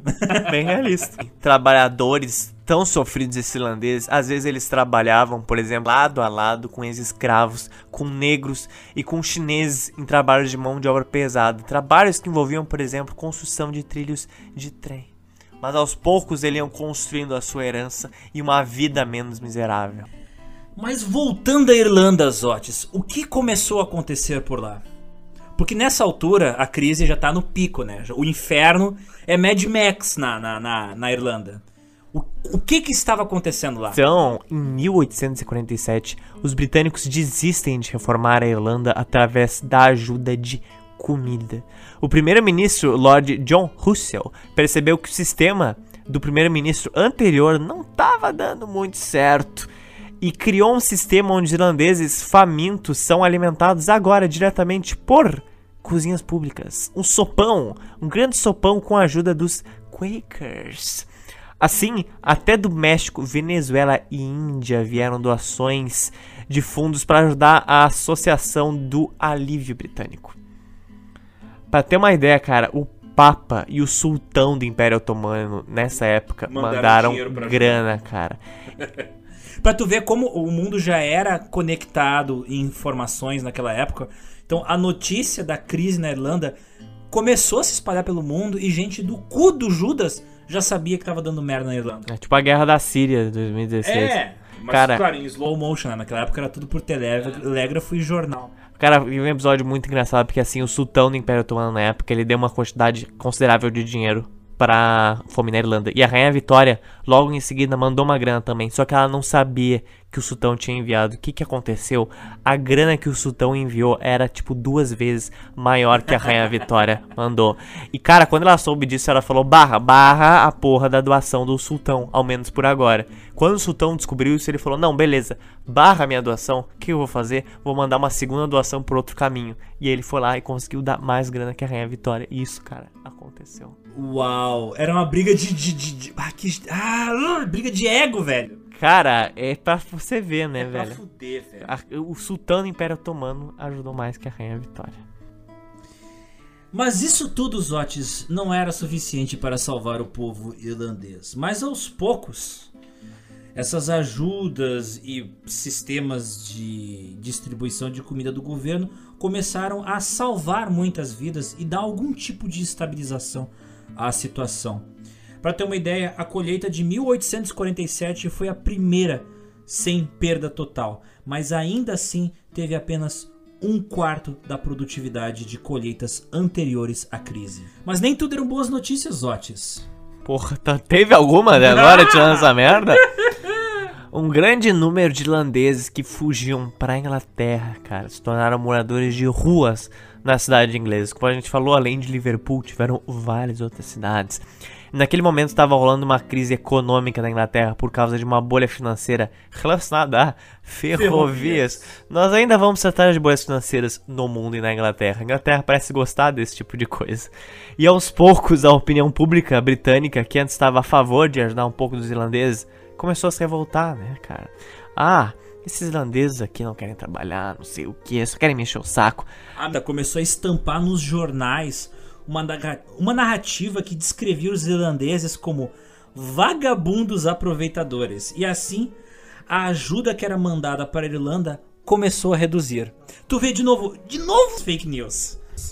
Cara, isso é foda porque nessa época que começa várias charges, tipo, racistonas pra caralho, assim. E virou uma coisa tão difundida, por exemplo, nos Estados Unidos, que vários estereótipos que você tem, tipo, de índio, de africanos, foi, tipo, o precursor do blackface, por exemplo. É nessa época que começa a surgir, por exemplo, os. é, eu não sei como traduzir, mas os minstrel shows nos Estados Unidos, que era tipo. ó, pessoas brancas pintando a cara de, de carvão, fazendo um beição com batom, ah, fa- im- ah, imitando versões exageradas de trejeitos de pessoas negras. Ah, Nessa época é que blackface começa a virar uma forma de arte nos Estados Unidos. Eu tô falando a forma de arte assim, tipo, de maneira negativa. Mas era. Tipo, era, era, era, o, era o teatro que o pessoal pobre ia lá visitar pra dar risadas. Você tinha, tipo, os principais personagens, tipo, indígenas, eram aqueles caras panturrudos, assim, burrados e também, tipo, meio ignorantes, sabe? Que era assim que eles vinham. E os negros sempre tinham, tipo, uma boca super protejada pra frente e uma cabeça enorme. Se você for ver, cara, os primeiros desenhos da Disney que envolvem negros indígenas é exatamente isso. Tem um desenho do, do Mickey onde ele coloca um pavio de explosivo na boca e quando explode a cara dele fica toda preta, ele fica só com os lábios brancos, o cabelo dele queima e fica todo crespo e aí ele veste um- uma roupinha estereótipo de miserável e aí ele vai pro teatro fazer o show de minstrel. é, Disney! Tá aí, ó. Pra tu ver, o Disney não era apenas racista. Homem de ferro foda, hein, velho.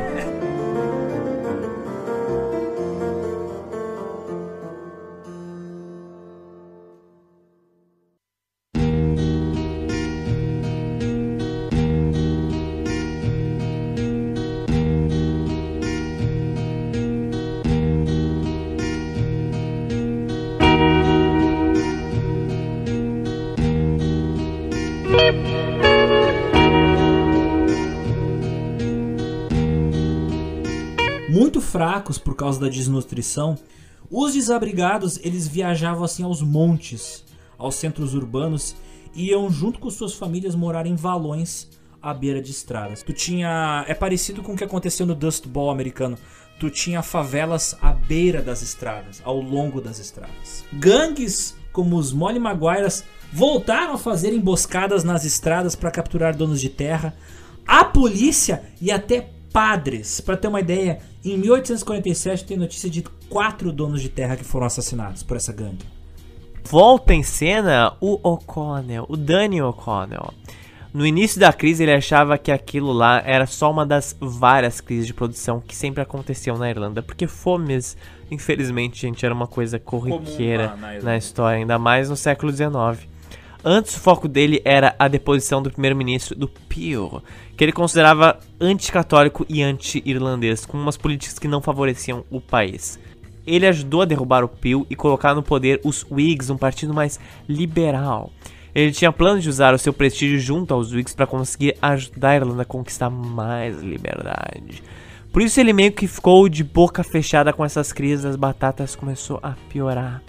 Mas aos poucos o O'Connell foi entendendo o real escala do problema e percebendo que ele tinha sido usado politicamente. Ao mesmo tempo, haviam se formado duas facções dentro da Associação pela Derrogação, da qual ele fazia parte. Uma delas era os Jovens Irlandeses e a outra eram os Velhos Irlandeses. Os Velhos Irlandeses eram um grupo que era contra ações violentas na luta por mudanças. Mas os Jovens Irlandeses, como o nome já disse, esses eram consideravelmente mais violentos. Eles consideravam necessárias as revoltas na Irlanda para manter a pressão em cima do governo britânico. O Daniel O'Connell chama um plebiscito interno dentro da organização, exigindo que quem apoiasse violência deveria sair do partido. E obviamente, os jovens irlandeses vazaram e formaram a sua própria organização independente. Esses dois grupos começaram a brigar pra caralho. Cara, pra ter uma ideia, tinha gente que invadia a reunião do grupo oponente e soltava cachorro dentro da reunião. Basicamente, enquanto o país ia pro caralho, os políticos mais importantes da nação estavam se ocupando com briguinha interna.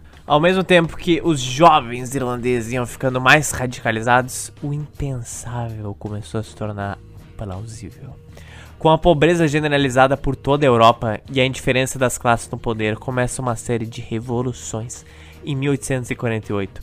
A Dinamarca, por exemplo, acaba com a monarquia absolutista. Os franceses tiraram seu rei do poder e viraram uma república. Uou! A Áustria abole a servitude, um sistema semelhante que existia também na Rússia.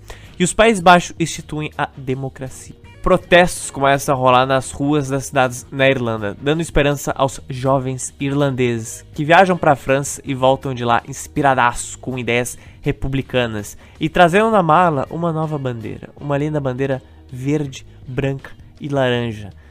Uma bandeira que seria a futura bandeira da Irlanda. Grupos de homens armados se organizaram em ajuda à causa da rebelião do grupo político dos jovens irlandeses. Mas os jovens irlandeses não estavam preparados para administrar a situação. Jovens, né? Inexperientes.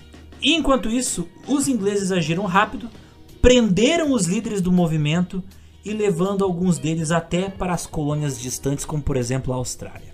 A falha da revolução garantiu que os políticos moderados como Daniel O'Connell nunca mais conseguissem grande apoio. E líderes dos jovens irlandeses exilados nos Estados Unidos formaram a Irmandade Fenian, que posteriormente traria ideais republicanos de volta à Irlanda, inspirados pelos ideais de liberdade dos americanos. Revolucionários futuramente usariam a lembrança do Black 47 e da fome irlandesa para reavivar o sentimento de revolta contra o domínio britânico. Por causa de estratégias mal pensadas criadas por políticos babacas, 1 milhão e 100 mil pessoas morreram de doenças e fome, e cerca de 2 milhões fugiram da Irlanda. Mas também em menores quantidades, por exemplo, para a Argentina. ou até mesmo a Austrália. Em 1848, a praga ela voltou a atacar as batatas, mas por sorte, em 1849, finalmente a Irlanda teve novamente uma colheita de batatas com um saldo positivo. Enquanto isso, as políticas agrícolas de Sir Charles Trevelyan falharam tão desgraçadamente que resultaram na perda do poder do partido dele. Os Whigs em 1862 e, eventualmente, na dissolução do partido em 1869. Então, tipo, pelo menos o partido desse cara se queimou pra caralho nessa situação toda. Em 1848, este pau no cu do Trevelyan, ele foi coroado cavaleiro pela rainha Vitória e depois recebeu o título de baronete. Virou barão do gel, hein? Virou barão. No fim de sua carreira, ele foi servir a coroa na Índia. Eu espero que tenha sido picado por milhões de mosquitos. Se eu tivesse uma máquina do tempo, eu juro por Deus, eu prendia ele numa cela e alimentava ele com batata podre pelo resto de uma vida miserável que viesse a durar pouco.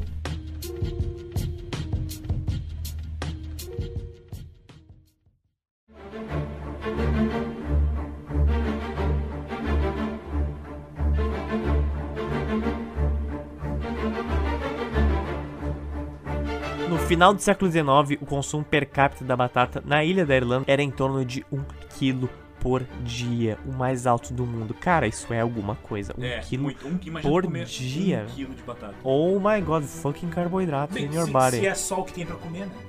Caralho. Fomes posteriores tiveram um impacto bem menor que essa e são geralmente minimizadas ou esquecidas em contraste com uma fome tão grande assim. É a parte da história irlandesa que só é falada dentro da Irlanda. No recenseamento de 1911, a Irlanda tinha cerca de 4,4 milhões de habitantes, aproximadamente o mesmo que 1800 e muito mais adiante em 2000. Aos poucos, contudo, com a modernização do país e a agricultura, esses números foram aumentando e diminuíram a dependência do tubérculo, da, Da batata. batata. Hoje, felizmente, a Irlanda é uma especialista internacional em ajuda a países passando fome, já tendo prestado auxílio a mais de 130 países que passam por crises agrícolas e de alimentação. Inclusive, em 2019, eles gastaram 817 milhões de euros em ajuda humanitária apoiando projetos ah, contra a fome no mundo inteiro. Hoje, eles passaram de um país que sofre com uma desgraça a um país que ajuda os outros que estão passando por desgraça. Mas, Otis, o drama dos irlandeses não termina com o fim da fome das batatas. É apenas o começo dos problemas deles. Como geralmente temos introduções longuíssimas, nesse episódio nós não tivemos, mas nós temos uma pós-créditos. Pós-créditos não. Teremos um pós-fácil muito longo. Então, como começamos abrindo com o domínio inglês na Irlanda, essa foi intensificada pelo domínio britânico, mas o domínio britânico, obviamente, não acabou por aí, não acabou até hoje, e resultou em alguns probleminhas. Depois desse episódio da fome generalizada, uma série de rebeliões violentas com republicanos aconteceram em todo o século XIX. Século XIX, você tem mais gente morando na cidade, você tem mais facilidade em propagar ideias revolucionárias e contra o sistema. E o episódio das batatas foi utilizado no meio do século XIX e século XX como principal argumento para ter uma reforma da propriedade de terra, porque você tem uma puta experiência que isso dá errado. Em 1870, para ter uma ideia ainda relativamente distante da fome irlandesa, um grupo de cerca de 10 mil famílias inglesas possuíam praticamente todas as terras agrícolas da Irlanda, cara. Meu Deus. A maioria era residente permanente da Inglaterra e sequer foram uma vez para a Irlanda. O problema citado no início do podcast persiste. Quase mais de 20 anos depois da fome. Quase 300 anos depois do, do começo dessa história de morar na Inglaterra e ser dono de terra na Irlanda. O final do século XIX testemunhou uma grande reforma agrária, que ficou conhecido pelas três vias. Essas três vias eram aluguel justo, venda livre e estabilidade de posse. O Parlamento Britânico aprovou leis em 1870, 1881, 1903 e 1909 que permitiam que a maioria dos agricultores comprasse suas terras e reduziam os aluguéis das terras inicialmente inglesas.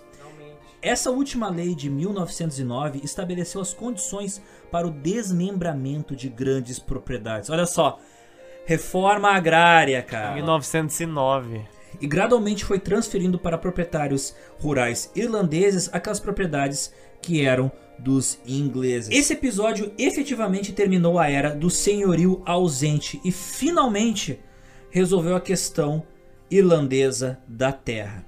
Porém, não é o fim da mão pesada inglesa sobre os irlandeses. Oh yeah.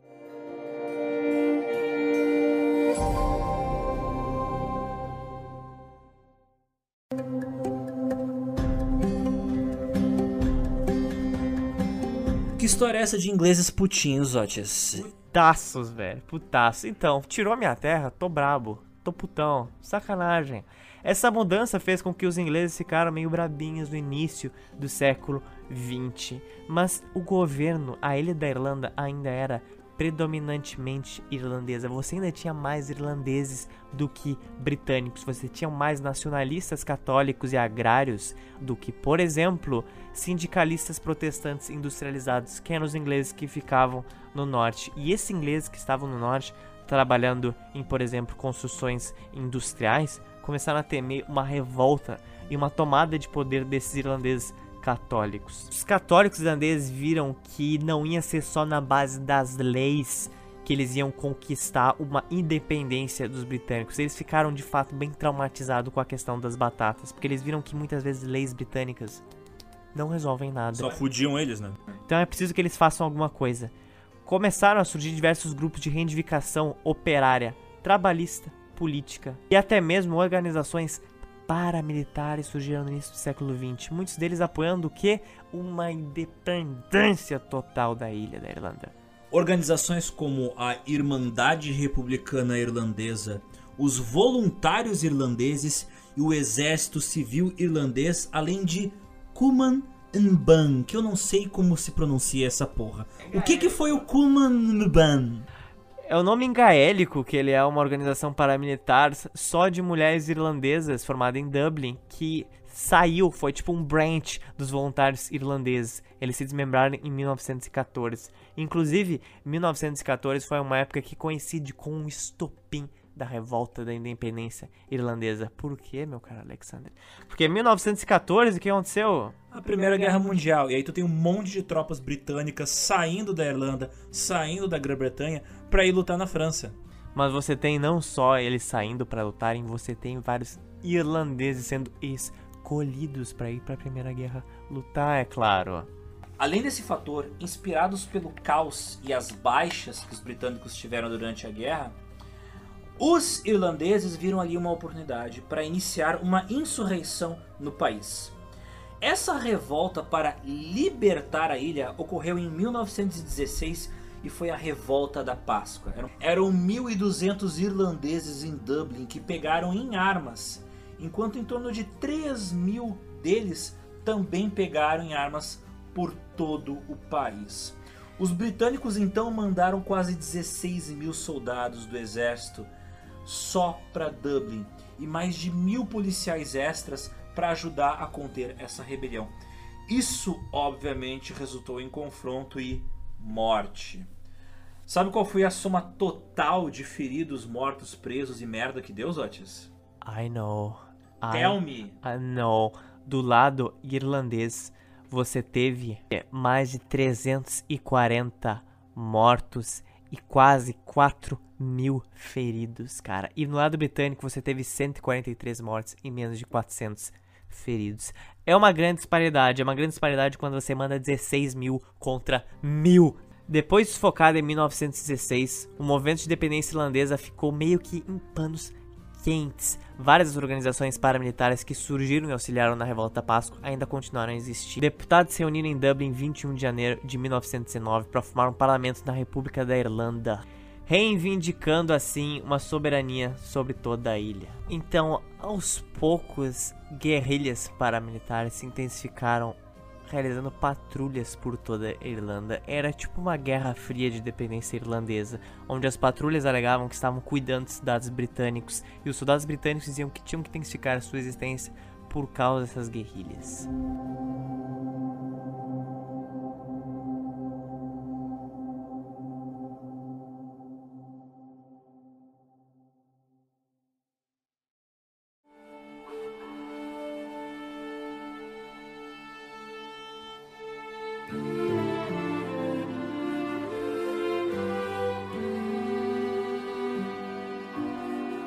Não querendo negociar qualquer entendimento com a Grã-Bretanha, a menos que a independência fosse completada, o exército republicano irlandês continuou travando uma guerra de guerrilha de 1919 a 1921 com os soldados britânicos. Inclusive aconteciam ataques surpresas assaltando tropas que abasteciam os quartéis britânicos com armas e alimentos.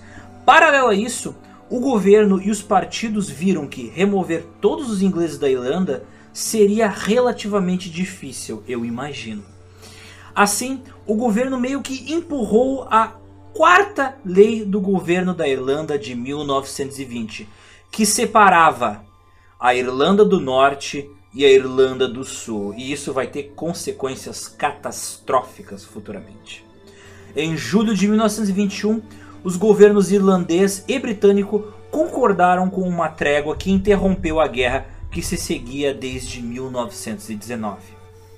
Por que, que os britânicos ficaram com norte? Porque, como a gente falou, era o centro de industrialização lá e de protestantes. Belfast, hoje a capital da Irlanda do Norte, tinha muito mais industrialização que o resto da, de Dublin, por exemplo. Em dezembro de 1921, representantes dos dois governos britânicos e irlandeses assinaram um tratado anglo-irlandês que tornava a ilha da Irlanda, não Irlanda do Norte, mais ou menos dependente. Era tipo um domínio autônomo da comunidade das nações. Eles eram, em boas palavras, partes da Commonwealth, como o Canadá e a Austrália são hoje. Em 1922, a Irlanda se tornou de fato o Estado livre irlandês de 26 condados, se libertando da Commonwealth. Então, de certa forma, eles adquiriram meio que na marra e não como eles não da melhor maneira possível, mas eles chegaram em algum momento à independência deles. Agora, Zotes, os irlandeses têm o país que tanto sonharam por séculos, ou quase isso. Porque nessa tal da Irlanda do Norte, que faz fronteira com a Irlanda, Irlanda, ela ainda é muito inglesa. E você acha que grupos guerrilheiros irlandeses estavam felizes com esses vizinhos ingleses? Lembra daqueles vários grupos paramilitares que foram citados que apareceram na Revolução de Páscoa? Muitos deles, depois da revolta de Páscoa, se uniram para formar uma outra organização paramilitar. Uma milícia que em 1917 lutava pela independência do país e expulsão dos ingleses. O Irish Revolutionary Army. O IRA ele surgiu um pouco com essa independência, logo depois da Revolta da Páscoa em 1917, e dele se desmembraram outros soldados que compuseram, por exemplo, outras organizações, como o Exército Nacional Irlandês em 1922, quando o país de fato se tornou independente. Outros soldados formaram uma segunda ramificação do IRA, uma IRA tipo 2.0, que foi contra o Tratado da Irlanda de 1922, que dividiu a ilha em dois, porque eles só queriam uma ilha e não iam aceitar nada menos que aquilo. Era tipo assim, ah, Ira, tu realmente aceitou essa divisão da ilha? Beleza, mas assim, eu e lá, e o Felipe, a gente não vai aceitar isso e tipo, e o Gabriel também não. Então, tipo, a gente vai formar aqui a nossa Ira 2.0. Basicamente, é isso. O IRA começou a funcionar como uma milícia que vigiava e patrulhava as ruas perto da fronteira da Irlanda do Norte com a Irlanda, como nas cidades de Balek e Neyri, mas com uma atuação muito mais de vigilância não explícita do que confrontos diretos ainda.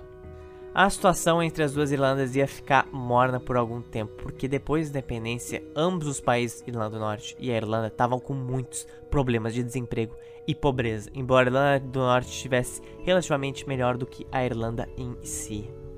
Vamos pular no tempo agora, Zotes. Vamos ir para a década de 50. A Irlanda passou por momentos difíceis após o final da Segunda Guerra Mundial. A partir da década de 50, muitos irlandeses emigraram para outros países porque havia muito pouco trabalho na Irlanda.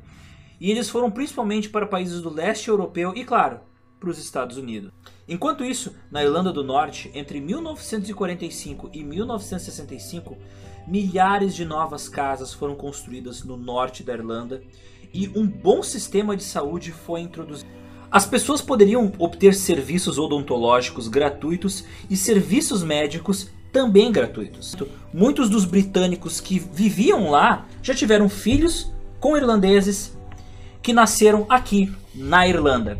Contudo, a diferença é que eles são protestantes, ao contrário dos católicos do sul. Ou seja, tu tem irlandeses, filhos de britânicos, mas que são católicos. Gente que se identifica com a nacionalidade irlandesa, mas que ainda tem aquela religião que faz aquela separação étnica. Os protestantes de Ulster eram um grupo que queria que o norte permanecesse parte do Reino Unido. O outro grupo era menor e constituía apenas cerca de um terço da população do norte. Eles eram católicos. Muitos católicos, embora não todos, queriam romper com a união com a Grã-Bretanha. Na Irlanda do Norte, a maioria da população era protestante e não católica. E em muitos casos, empregos e moradia melhores eram priorizados para os protestantes.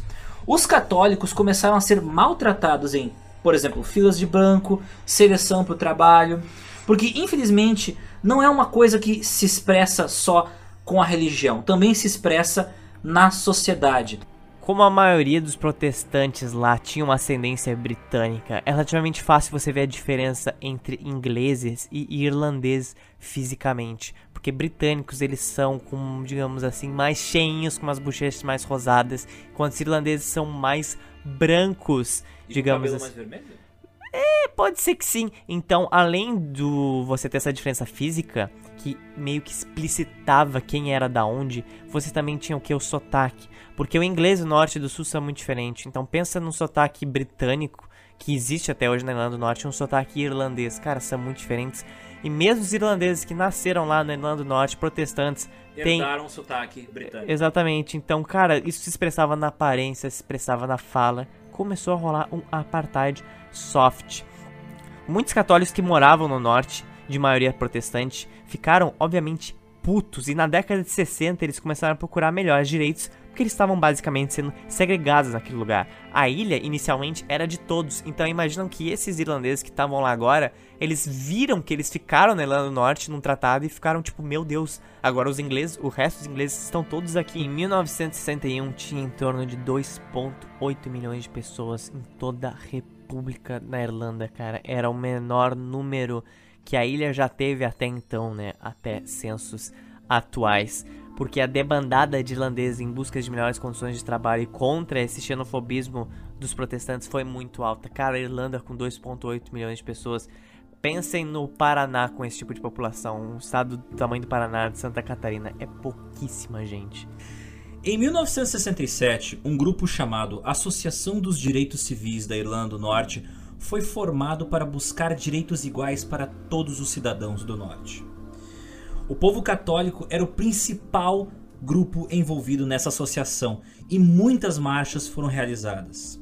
No entanto, em algumas dessas marchas foram proibidas pelo governo local e várias delas foram interrompidas à força pela polícia ou por grupos que geravam distúrbios e, e multidões que atacavam as pessoas que estavam marchando. Isso me olha que coincidência, né? Uh, isso lembra muito marchas que estavam acontecendo ao mesmo tempo pedindo direitos civis nos Estados Unidos e que também eram atacadas Sim. pela polícia ou por gente escrota. Foda. Mas enfim, Zotes, problema, problema por enquanto é pouco. Eu quero ver o que mais que acontece.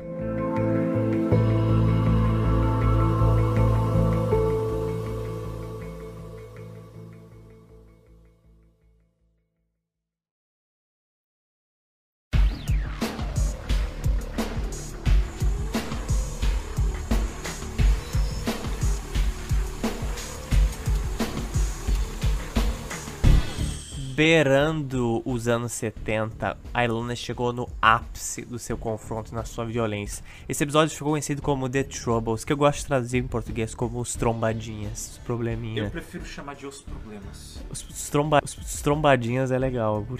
No meio dessa sensação de impotência que os católicos sentiram na Irlanda do Norte, vários irlandeses na Irlanda estavam achando que o IRA não estava fazendo nada por eles na época, que ele precisava ser mais prático, principalmente na Irlanda do Norte, porque lembrando, o IRA não deixou de existir, não deixou de existir até hoje. Então, na época, ele ainda estava muito tímido. E lembram que quando aconteceu a divisão da Irlanda do Norte com a Irlanda, vários irlandeses que estavam no norte não tinham como ele prever que, uau, agora essa região vai ficar britânica. Eles se viram vítimas de um apartheid. Então, cara, algo tem que ser feito. Em 1969, surgiram grupos que discordavam das ideias do IRA tradicional, pegando vertentes mais radicais. Vertentes, por exemplo, que eram de uma ideologia marxista comunista, como o ICA, que era ligado ao partido Sinn Féin, o Partido Trabalhista da Irlanda. Surgiu também o Irish Citizen Army, o IRNA, em 1975, que queria criar um país comunista em toda a ilha da Irlanda. E também surgiram o IPRA e o Sarafa. Cara, são tantos grupos que surgiram no início dos anos 70 que desde 1922 até ali a década de 70 foram mais de 33 milícias diferentes que apareceram na Irlanda. Todas baseadas no mesmo quesito: expulsar os ingleses. Como eles tentavam expulsar os ingleses? Utilizando todo tipo de tática terrorista que você pode imaginar. Eles faziam sequestro de políticos da oposição, faziam bombardeio de prédios do governo em Belfast. Eles faziam bombardeio de ruas residenciais, eles chegavam a explodir playgrounds. Eles incentivavam marchas em que eles se infiltravam e usavam aquele amontoado de gente para colocar atiradores que atiravam em prédios governamentais.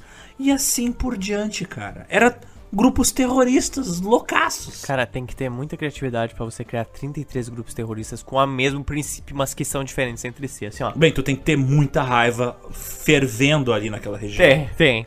E aquela história, Alexander, se tu fica putinho comigo e dá porrada, uma hora a porrada volta para você também. Me dá cabeçada. Me dá Vem me dar cabeçada. Dá cabeçada. Vem me dar cabeçada. Então também surgiram o quê? Ah. Milícias protestantes na Irlanda. Olha só. Eles queriam reprimir os atentados do IRA e seus simpatizantes atacando os irlandeses católicos. Esses grupos eram, por exemplo, o Ulster Volunteer Force, criado em 1966, ou Ulster Defense Association de 71. Os ataques terroristas dessa galera também eram aleatórios, de forma que era difícil prever como e quando tiroteios iriam acontecer em avenidas ou como e quando bombardeios iriam acontecer em residências de Dublin. Para ter uma ideia de quão generalizado era a situação do terrorismo no país, em 72 estava acontecendo um velório de três integrantes do IRA em Milltown, no sudoeste da Irlanda. Nesse lugar, de repente, out of nowhere, aparecem três membros do Ulster Defense Association. E eles começam a atirar em quem tá lá frequentando o enterro. E assim, cara, morrem três pessoas. Então, tipo assim, ó, a qualquer momento podia um maluco explodir uma bomba do teu lado. Cara, que horror, velho. Tu tá ali, todo mundo de preto de luta e tira, vem três malucos que tiram um SMG das costas, sabe? Começam a metralhar as pessoas. Bem, economiza em velório também. Tomar no cu. Em 10 de agosto de 71, o Paul Challenor se tornou o primeiro soldado britânico que morreu nas mãos do IRA, na cidade de Derry, que fica perto da fronteira no oeste da Irlanda do Norte com a Irlanda. Mas seis soldados britânicos também iam morrer em Derry em setembro de 71. No total, 1932 tiros foram disparados pelo exército britânico, que também enfrentou 211 explosões e 180 bombas de pregos só em 1971. O IRA também aumentou sua atividade em toda a Irlanda do Norte, com 30 soldados britânicos sendo mortos nos meses seguintes, em 1971. Foi então, cara, que o Ira viu aquilo lá e falou: Oh my wa, Cara, se vocês não vão sair do meu país de uma só vez, vocês vão sair aos poucos e eu vou ganhando território. O Ira prédio a prédio. O Ira começou a fazer o que, cara? Ele começou a barricar vários prédios, chegando assim no meio daqueles condomínios que tem um playground no meio, chegam os malucos, atiram pra cima, mandam todo mundo sair e ocupam o lugar. Eles começam também a ocupar as esquinas, fazendo o que? Barricadas, criando tipo quadras, bairros, barricadas, onde ninguém entrava, ninguém saía, além dos soldados do IRA. Isso aconteceu principalmente na cidade de Derry. Isso foi chamado de no-go areas. Eram tipo áreas proibidas para o exército britânico entrar. Até o final de 1971, 29 barricadas foram colocadas na cidade conhecida como Free Derry. Dessas, 16 eram impossíveis de invadir, até mesmo utilizando tanques ou helicópteros. Pois se aqui no Brasil, em uma capital, já é praticamente impensável pousar um helicóptero numa área que tá tendo um combate entre, por exemplo, polícia e tráfico. Imagina naquela região onde, tipo, são ruazinhas apertadas, prédios coladinhos um no outro, e, tipo, esses playgrounds, por exemplo, ficavam numa areazinha do tamanho dessa sala aqui, entre três ou quatro prédios. Então, tipo, era guerrilha, literalmente, de briga de prédio em prédio. Membros do IRA montavam barricadas, por exemplo, na frente de sedes de jornais, com confrontos diários com a polícia que vinha lá tentando tirar eles porque o dono do jornal ligava e falava: Alô, o senhor Inglaterra? Tem gente armada aqui na frente do meu escritório empilhando uns palanques. Nessa altura, o IRA, em boas palavras, era um grupo terrorista temido por toda a população do norte da Irlanda, tanto quanto o Daesh era temido no Kurdistão em 2016. Por que o IRA era temido por toda a população? Porque muitos inocentes, crianças, uh, pessoas favoráveis à, à causa do IRA, elas acabavam morrendo ou sendo feridas na linha de fogo do confronto entre os soldados britânicos e as forças do IRA. O IRA também começou a fazer a filha da putice e começou a assaltar lojas e incendiar residências aleatórias, sendo responsável por 20 motins em 1971, dando um prejuízo de cerca de 4 milhões de libras à cidade. Convertendo para hoje, esses 4 milhões de libras daria cerca de 24 milhões de reais. Os soldados britânicos ficaram naquela. Bom, e começaram a fazer também barricadas na frente das barricadas do IRA, iniciando tiroteios que são meio parecidos com os tiroteios que a gente vê nas capitais ou nos morros do Brasil. Eu diria até mais, parece muito com os tiroteios entre as barricadas que ficavam a tipo 2 ou 3 metros de distância uma da outra na Primeira Guerra Mundial. Tipo isso.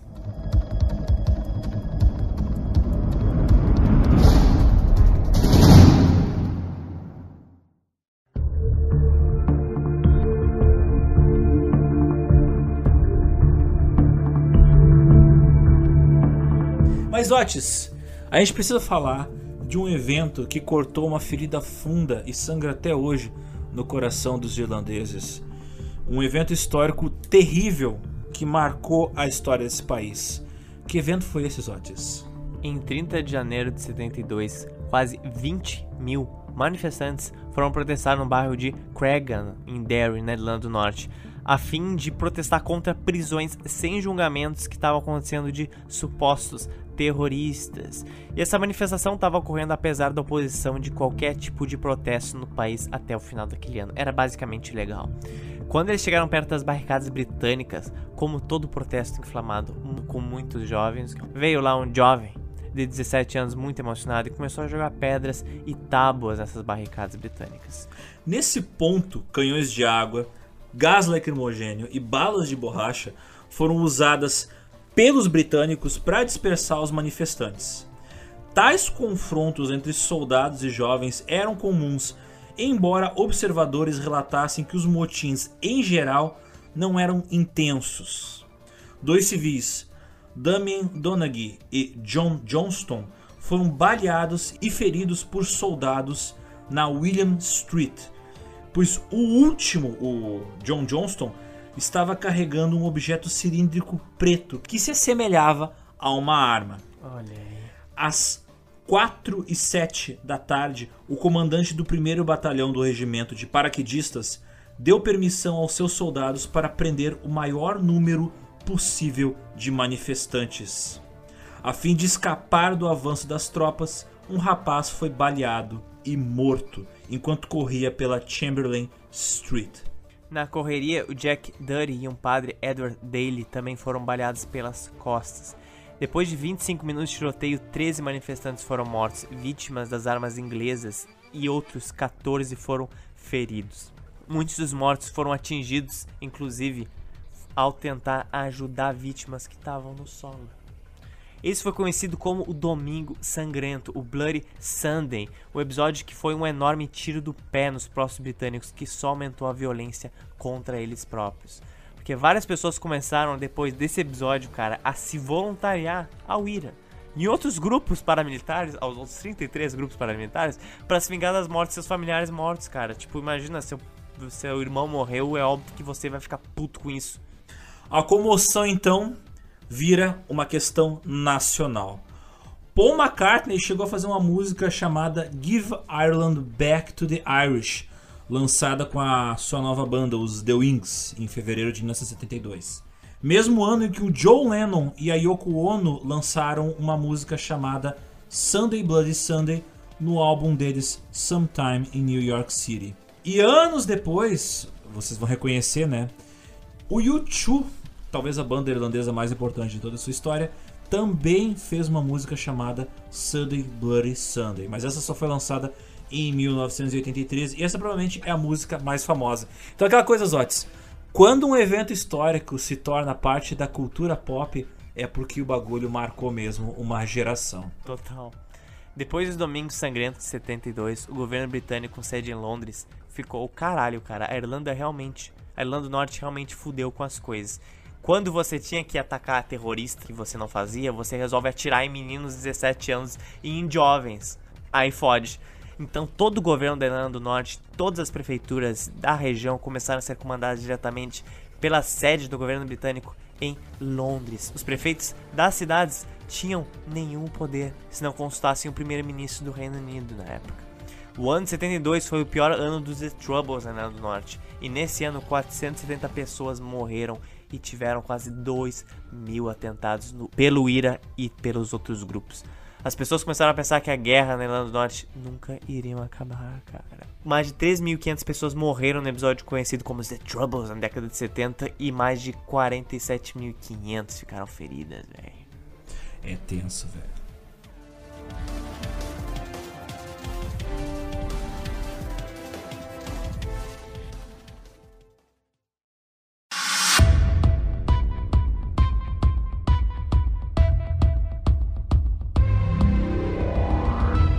Em 1985, os governos britânico e irlandês concordaram em cooperar para encontrar algum tipo de solução para esse caos completamente fora de controle. O acordo anglo-irlandês foi assinado em 1985 pela vaca, desculpa, ah, pela primeira-ministra do Reino Unido, Margaret Thatcher, e o primeiro-ministro da Irlanda, Dr.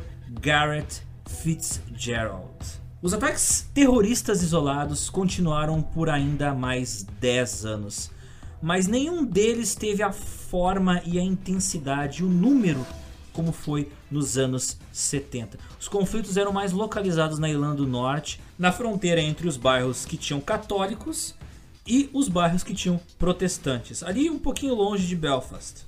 O IRA só iria interromper toda a violência em fevereiro de 96, cara. Isso... Como o tempo passou, velho. Puta que pariu. Isso foi conhecido como cessar-fogo do IRA. Grupos leais também concordaram em parar com esse caos generalizado.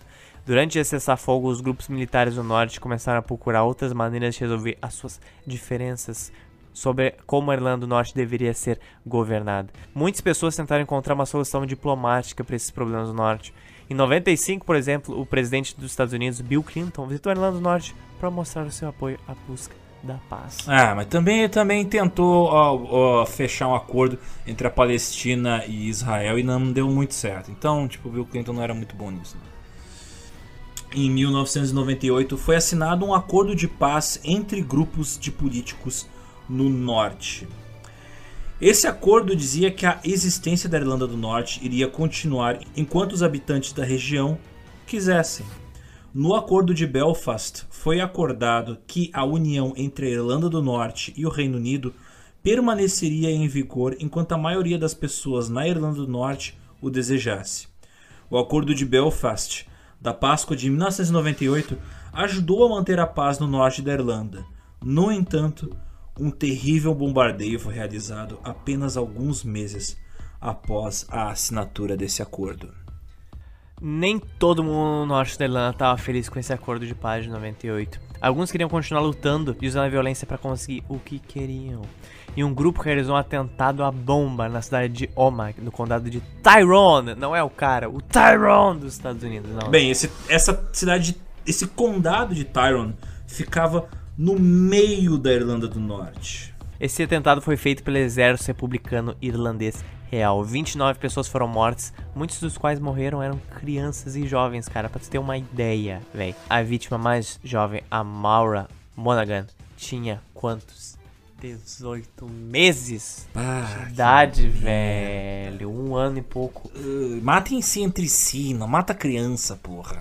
Cerca de 220 pessoas ficaram feridas nesse atentado. Em 98, Clinton voltou lá pra tentar. Vamos parar com isso, parar com essa porra. Ele conheceu muitas pessoas que tinham perdido a vida atentados à bomba e tentou fazer uma diplomacia entre eles.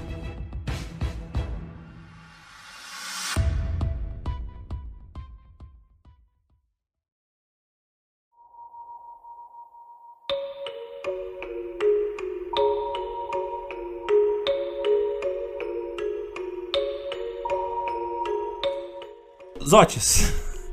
Alguns muros, eu, eu- apesar de eu não gostar muito do Trump, mas eu sou obrigado a dizer, alguns muros às vezes funcionam. Alguns muros deles funcionam. É, tanto pro bem quanto pro mal.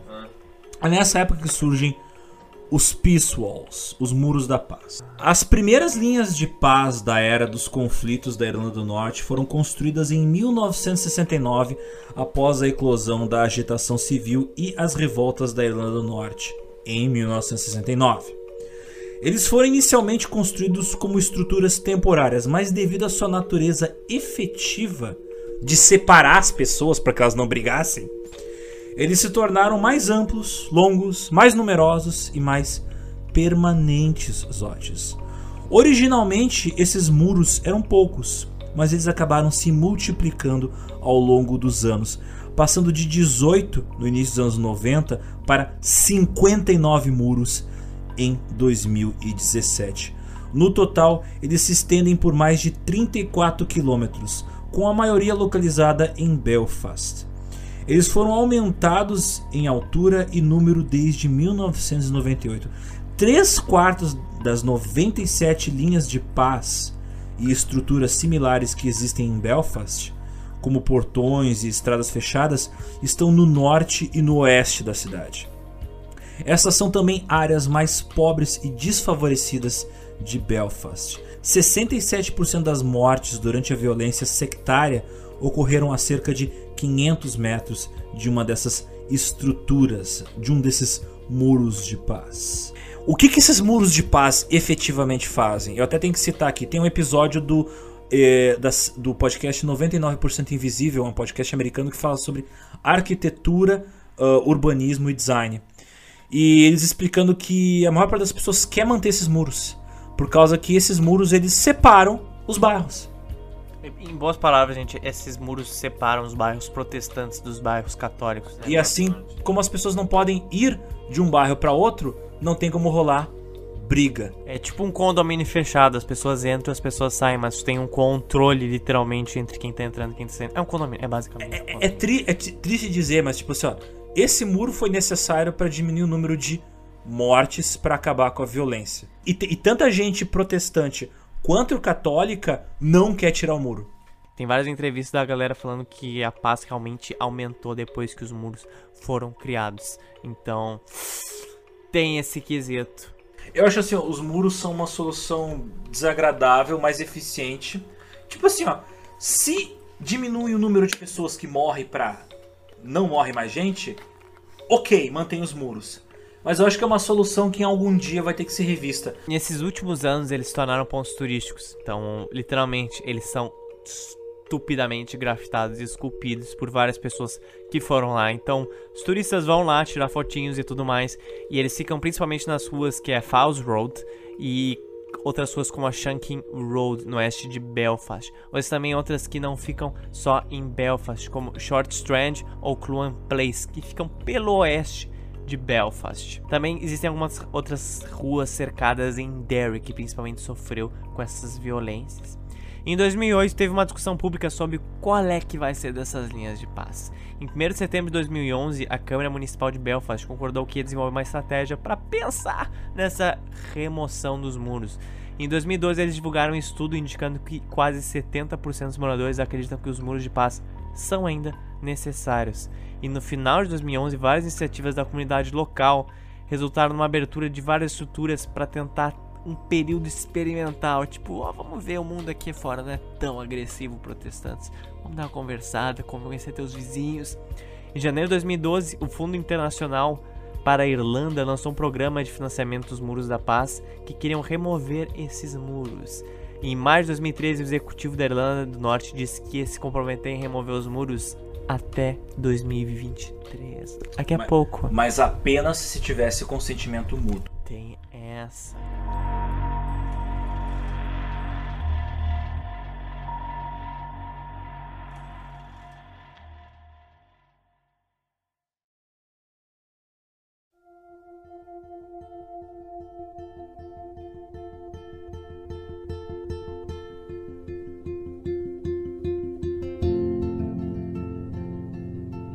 Terminando nossa odisseia irlandesa, eu acho a coisa mais curiosa de todas ver como um país extremamente arrasado por fome, guerras, atentados terroristas se tornou hoje um dos maiores países que incentiva a imigração em toda a Europa. Isso eu acho muito curioso. É porque eu acho que, como a gente comentou, eles têm um déficit populacional bem grande.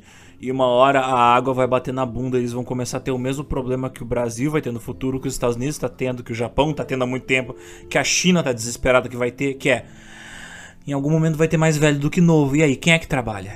Quem é que É, sustenta o país? Exactly, em curtas palavras é isso, porque, cara, o que eu acho fascinante, se você pegar o mapa de todos os atentados na Europa, desde o século XX até hoje, a região com maior atentados na Europa é na Irlanda.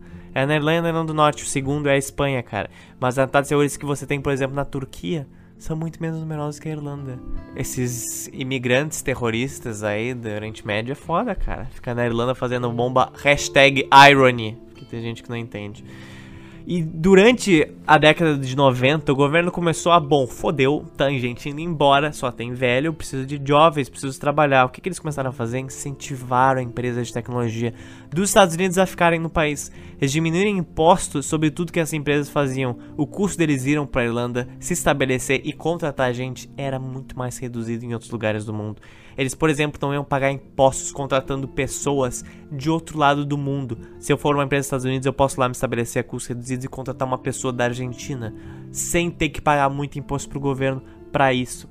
O governo, inclusive, ajudava com aluguel. Pela primeira vez na história, milhares de pessoas vieram de outros países para a Irlanda em busca de emprego. Não só vindo dos Estados Unidos, mas principalmente do leste europeu, indianos e também latino-americanos. Tu vê, dá um calorzinho no coração ver que, tipo, ok, pelo menos lá parece que aos poucos, ao longo dos últimos 20 anos, tu vê um final feliz se realizando.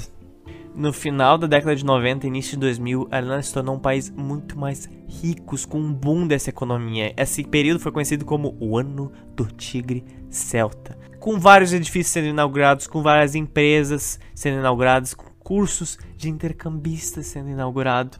E nos anos 2000, a população chegou a 4 milhões de pessoas. Uau! Mas assim, ó, comparado com seus 2.8 na década de 70, eu acho um avanço ok. Principalmente para um país europeu. Hoje é de 4,95 milhões. Bem, deu uma crescidinha dos 4.4 para 4.96. É, a gente que é brasileiro é muito mal acostumado com números e tamanho, então é sempre bom É, aqui, lembrar aqui isso. tudo é grande, né? Então lá tudo é humilde. E é provável ainda que em 2020 ela chegue em 5 milhões de pessoas. Demorou quase 20 anos para que a Irlanda ganhasse 1 milhão de pessoas, cara. Tipo, Pois é, no frio o pessoal gosta de trepar, mas lá o pessoal não trepa, velho. cara, que merda, cidade só velho- por Só Deus. tem velho broxa lá. Um relatório publicado em 2008 previu que a população da Irlanda chegaria a 6.7 míseros 6.7 milhões de pessoas apenas em 2060. Tá quase. Eles estão precisando de chineses, hein? A República também está passando por um boom de baby, está nascendo muito nenê. As taxas de fertilidade estão crescendo, o número de nascimentos está aumentando. Então, mas apesar disso, a taxa total de fertilidade ainda está abaixo do que é necessário para repor a população que está envelhecendo. Então, né, por isso que tanto interesse existe em imigração para lá. Apesar disso, a taxa de fertilidade irlandesa ainda é a mais alta de que qualquer país europeu. Esse aumento é significativamente impulsionado pela imigração não irlandesa. Em 2009, um quarto de todas as crianças nascidas na República Irlandesa nasceu de mães que migraram de outros países. No final das contas, vai, eu, aí, aí que eu tenho a minha visão uh, positivista. Vai virar um sopão tão grande, tão grande, que um dia os muros vão cair, sabe? As pessoas vão. Os bairros vão começar a deixar de ser bairros de protestantes e cristãos e vai começar a ter hindu, islâmico, ateu pra caralho, de todas as cores. Sim. Assim, ó, se você é irlandês solteiro, tem interesse em adotar uma criança, eu infelizmente não posso engravidar. Você é forte, bonito, ruivo, gosta de tomar uma cerveja forte, ver uns filmes trashes. Ah, meu Deus. Tô aí, me chama! Meu calor brasileiro vai aí te aquecer na Irlanda. Oh boy. Estou aqui. Zotius! Ah. Tu não tem planos de se mudar pra, pra, pra outros lugares do mundo? Então, Tenho. não é só você que quer se tornar um cidadão do planeta. Eu quero me tornar um cidadão do mundo. Olha aí. Vai que um go-go boy gostoso irlandês não me rouba de, de cá das terras brasileiras. Aí tá lá tu no IRA em 2023. Não, não, não, não. Oh, não, yeah. não, não, não. Em novembro de 2013, a Eurostat, que é o Gabinete de Estatística da União Europeia, informou que a República da Irlanda tinha a maior taxa de imigração líquida que qualquer estado da União Europeia, com 7,6 imigrantes por mil. No entanto, o país possui a população mais jovem que qualquer estado membro da União Europeia e o seu tamanho populacional está previsto para crescer. Em contraste com o declínio da população previsto com a maioria dos países europeus. Então você vê só um país que não só saiu desse cenário de desolação total, como inclusive passou nas taxas de natalidade Pois dos é, outros Ir- países Ir- europeus. Irlanda deixou de ser um- uma terra de ninguém fudida, esquecida por Deus, pra se tornar o país do futuro da Europa. Eu te garanto que os dois lugares que tu vai querer morar na Europa no futuro vai ser ah, Islândia e Irlanda. A Islândia é um dos lugares que o pessoal tá precisando de mais genes. Esse eu jamais iria na Eles estão precisando de, de tantas toneladas de óvulos pra poder aumentar o pool genético. Ai, não iria nem a pau. Cara, lá tem mais cabra que gente. Não Ah, que lá é muito bonito. Dá pra filmar quantos filmes pós-apocalípticos e pré e pré-bíblicos lá, cara. Cara, a deficiência vai ter vitamina D vai ser tão grande, meu irmão. E eu vou lá plantar umas árvores e plantar minhas Não sementes. cresce porra nenhuma, meu irmão. Só tem pedra. Cabra. E grama. Porra. Foda, velho. Mas hoje, cara, um dos primeiros países com maior IDH na Europa. Quem é? Irlanda? É. Cara, olha, velho. Irlanda. Pois é. Olha que legal, Zotes. Primeiro episódio de O Pizza que tem um final feliz.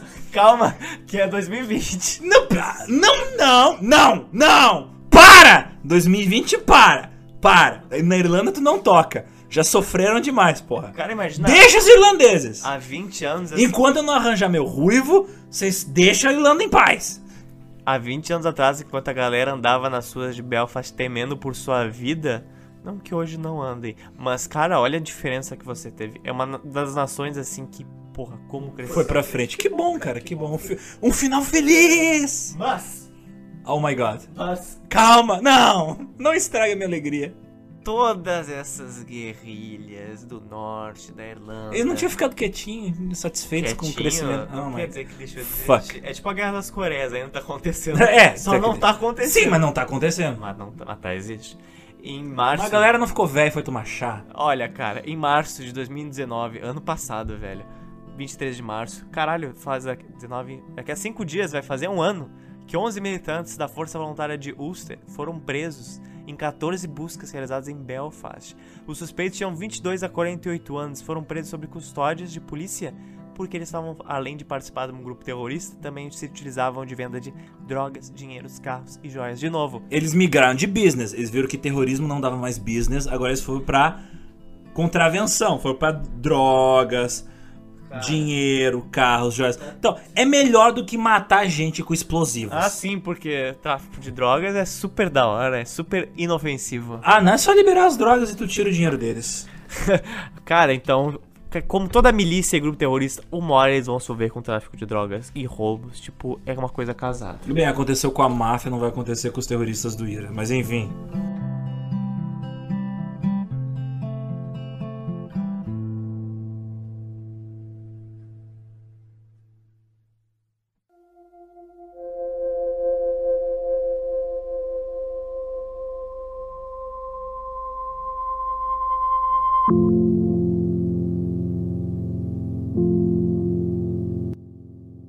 Mas calma, Zotes. Esse podcast não terminou porque eu venho aqui até os ouvintes denunciar que você, Hum, Playboyzudo viajeiro, fez um tour pela face da Terra do lado de lá do planeta. Você foi até a Irlanda. Você foi pessoalmente conversar e entrevistar a galera que comeu batatas por lá.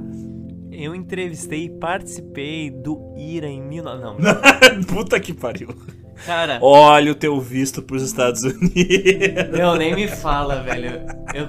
Não, eu- fudeu, né? Fudeu com essa porra de corona. Tomei no cu, não sei até quando. Fudeu. Vai, vai, foco, foco. Foco. Tu, tu, tu, tu comendo batatas na Irlanda, Assim, como é que foi a experiência? Muitos, muitos brasileiros devem ter muito interesse em ir pra Irlanda, porque é um. Porque, cara, é uma das nações que mais facilita a imigração em todo mundo, junto com a Austrália, Nova Zelândia e Canadá, assim. Como. Te- te- te- antigas terras esquecidas por Deus. Deus, é. então, só que, cara, é, eu, sim, depende das suas ambições profissionais, pessoais. Não vou ser eu aqui em 10 minutos que eu vou te convencer aí ou não pra lá. Mas, assim, é um atrativo muito foda. Ah, dependendo da sua área, vai valer muito a pena. Mas, no geral, tá tendo uma debandada enorme de brasileiros pra lá. Porque, como a gente falou, tem pouquíssima gente, tem pouquíssima mão de obra. Você precisa de mais gente indo pra lá. Eu, pra mim, é foda, porque eu sou a última pessoa que vai reclamar de tempo. Que por a gente estar nesse sul do Brasil, filha da puta, tem desde um calor que arranca tua pele até um frio que congela tuas juntas. Eu não tô brincando, é literalmente essa merda. É horrível. Existe uma expressão que eu adoro que é tipo: o Brasil é um país abençoado por Deus e climatizado pelo demônio. É, então, tipo, a gente pega o calor que você no Ceará pega e a gente pega o frio que a Patagônia pega. Eu não estou de brincadeira, é o inferno este estado. Mas, cara, a Irlanda me fez repensar como esse, esse estado, esse país é maravilhoso climaticamente. Porque, assim, você não tá acostumado a morar numa ilha, entendeu? E o frio de uma ilha é um horror. Porque não é, é- não é um frio de frio, tipo, está frio. É que Problemas de primeiro mundo. O cara vai lá, viaja pras Europa, come do bom e do melhor. Co- Conhece, conhece lugares históricos, aproveita, aprende a história no local onde a história ocorreu, visita lugares históricos, viaja de avião de primeira classe, Claro. privilegiadinho, e agora reclama: Ai, eu não apreciei muito a Irlanda porque foi muito. Lá venta demais, bagunçou meus cabelos bem hidratados. Não, não, não é nesse problema, por exemplo, eu fui lá em dezembro, tinha 11 graus. Pra mim, 11 graus é ok. Tipo, é ok, mas, cara, o vento, velho. Eu tinha que cobrir a minha cara. Eu tinha que literalmente parecer um cara do Ira, colocando um cachecol por cima, porque tu chorava. Sabe quando o vento corta tuas lágrimas? Era tipo isso. Tem óculos pra isso, né? Eu tava de óculos. Não, não, óculos pra vento. Ah, tá, mas calma, né? Não é tanto assim. Bem, agora tá na moda com coronavírus tu cobrir todo o teu corpo. Ah, então. tá aí, ó, tá aí. Co- cobrindo as mucosas. Mas assim, se você é uma pessoa que não é muito outgoing, digamos assim, uma pessoa bem acomodada em casa, vale muito a pena. Porque assim, Dublin, a capital em si, não tem, tipo, muitos atrativos. Mas é uma cidade de 400 mil pessoas. E, cara, bateu 8, 9 horas, acabou todos os programas e cada um vai pra casa, etc. Parece muito uma cidade do interior. E não só isso, quando você vai lá, cara, isso eu senti. Tu sente que rolou algo bizarro lá. Tu sente que, tipo, bah, devia. Isso tá meio subutilizado, sabe? Poderia ser muito mais. A mentalidade da galera é ainda de uma cidade do interior, embora esteja na capital. Então imagina a cidade do interior da Irlanda. Tipo, dá pra tu sentir que o clima é muito, muito de interior. Embora tu tenha muita gente vindo de todos os lugares, é meio Tu, contraditório. tu, tu acha isso positivo ou negativo? Porque quando tu fala clima do interior, eu penso, bah, seu José sentado na beira da. ali na, na, na frente de casa, tomando um chimarrão, comendo salame e dando bom dia e boa tarde pra mim. não é isso. Ah, não tem esse calor brasileiro, obviamente, que nem a gente tá acostumado. Não tem calor brasileiro nem na Arábia. Ai meu Deus, do céu. eu tô dizendo que as pessoas são muito mais nos cantos delas e é uma cidade, assim, pode parecer muito fechada para quem chega novo, entendeu? E como eu fiz até uma piada lá no início, rola várias questões de insegurança. Tá se tornando um lugar um pouco inseguro, tipo arrombamento de apartamentos ou tipo extorsõezinhas de imigrantes. Cara, tem um bagulho que me deixa puto, cara. Eu nunca sinto tanta raiva de assaltantes como eu sinto na Irlanda, porque, tipo, eles fazem só pela zoeira, sabe? Tu vê que é um playboy filha da puta que tem grana, ele só faz porque ele é, tipo, literalmente um trombadinha. Enquanto aqui é um maluco que tá na quinta pedra de crack, nem sabe mais o que, que tá acontecendo, e ele, tipo, come, sei lá, dois pão por dia, entendeu? E, tipo, lá é só pela sacanagem, então, cara, é foda. Mas Se você é brasileiro, você sabe que você sabe que lá o, o nível do jogo é mais baixo do que aqui. Então, cara, player treinado nesse Doom que é o Brasil consegue jogar um Mario Kart lá Ah, no, consegue, no- na- consegue. na- não, é, é Se tu show. sobrevive ao Brasil, tu tá bem preparado pra sobreviver. Isso com certeza, isso com em certeza. vários lugares do mundo. Mas você sente muito lá. Se você curte história, você vai sentir esse tipo de desolação. Você sente que rolou algum bagulho lá. E onde você sente isso, principalmente, cara? Na Irlanda do Norte. Você pode pegar um ônibus pra ir pra Aquilo é um cemitério indígena. Você pode ir pra qualquer lado de ônibus, etc. E quando você chega na fronteira, e isso era um dos medos do Brexit. Cara, Brexit, tá bom, você vai sair da União Europeia. E aí você tem o Reino Unido fazendo fronteira com a Europa. E aí, o medo da galera era que imagina todos esses décadas de guerras civis pra lá construir um muro por causa do Brexit. A galera tava cagadíssima por causa disso. Mas felizmente resolveram essa questão em que você vai ter uma taxação só, por exemplo, de pessoas que vão transportar bens, infraestrutura entre a Irlanda do Norte. A pessoa que trabalha, por exemplo, na Irlanda e vem da Irlanda do Norte não vai ter nenhum tipo de imposto ou pedágio que ele vai ter que pagar, não vai ter nenhuma barreira física. Mas você chega lá na Irlanda do Norte, meu fácil, você vê assim diferenças enormes. Tipo, eles tentam mostrar, olha como são os britânicos. Eles, assim, a cidade é mais limpa. Você tem muito mais bandeiras e estátuas do Reino Unido. Você vê uma diferença muito grande de pessoas, assim, de classe trabalhadora, porque essas raízes sindicalistas deixaram muito legado. Porque, cara, até lá as fábricas de navios da Irlanda eram na Irlanda do Norte. É, Titanic saiu de Belfast Sim, saiu de Belfast. tá lá, cara. Só que você vai indo pras peace walls, pras linhas dos muros da paz, você sente um clima tenso, cara. Tipo, vira vira literalmente uma cidade interior assim, pra uma capital, vira assim os bairrozinhos onde tipo não tem gente assim saindo, só tem gente parece em quarentena, sabe? Você chega naqueles muros. Tá ligado aquela expressão cemitério indígena? Tipo, um, um lugar que foi construído num lugar amaldiçoado. Eu acho que a Irlanda deve ter ainda um pouquinho disso, sabe? Tipo, aquele clima, clima bad, tipo, tantas lágrimas e tanto sangue foi derramado aqui, sabe?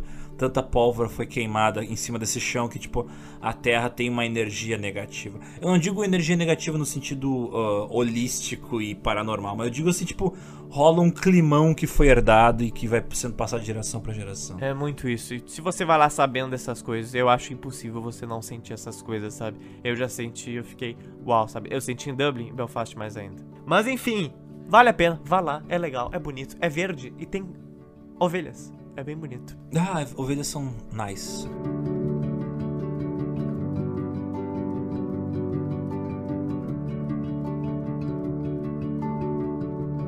Vamos ao nosso cardápio da semana. Cardápio da semana. O que são, Zotes?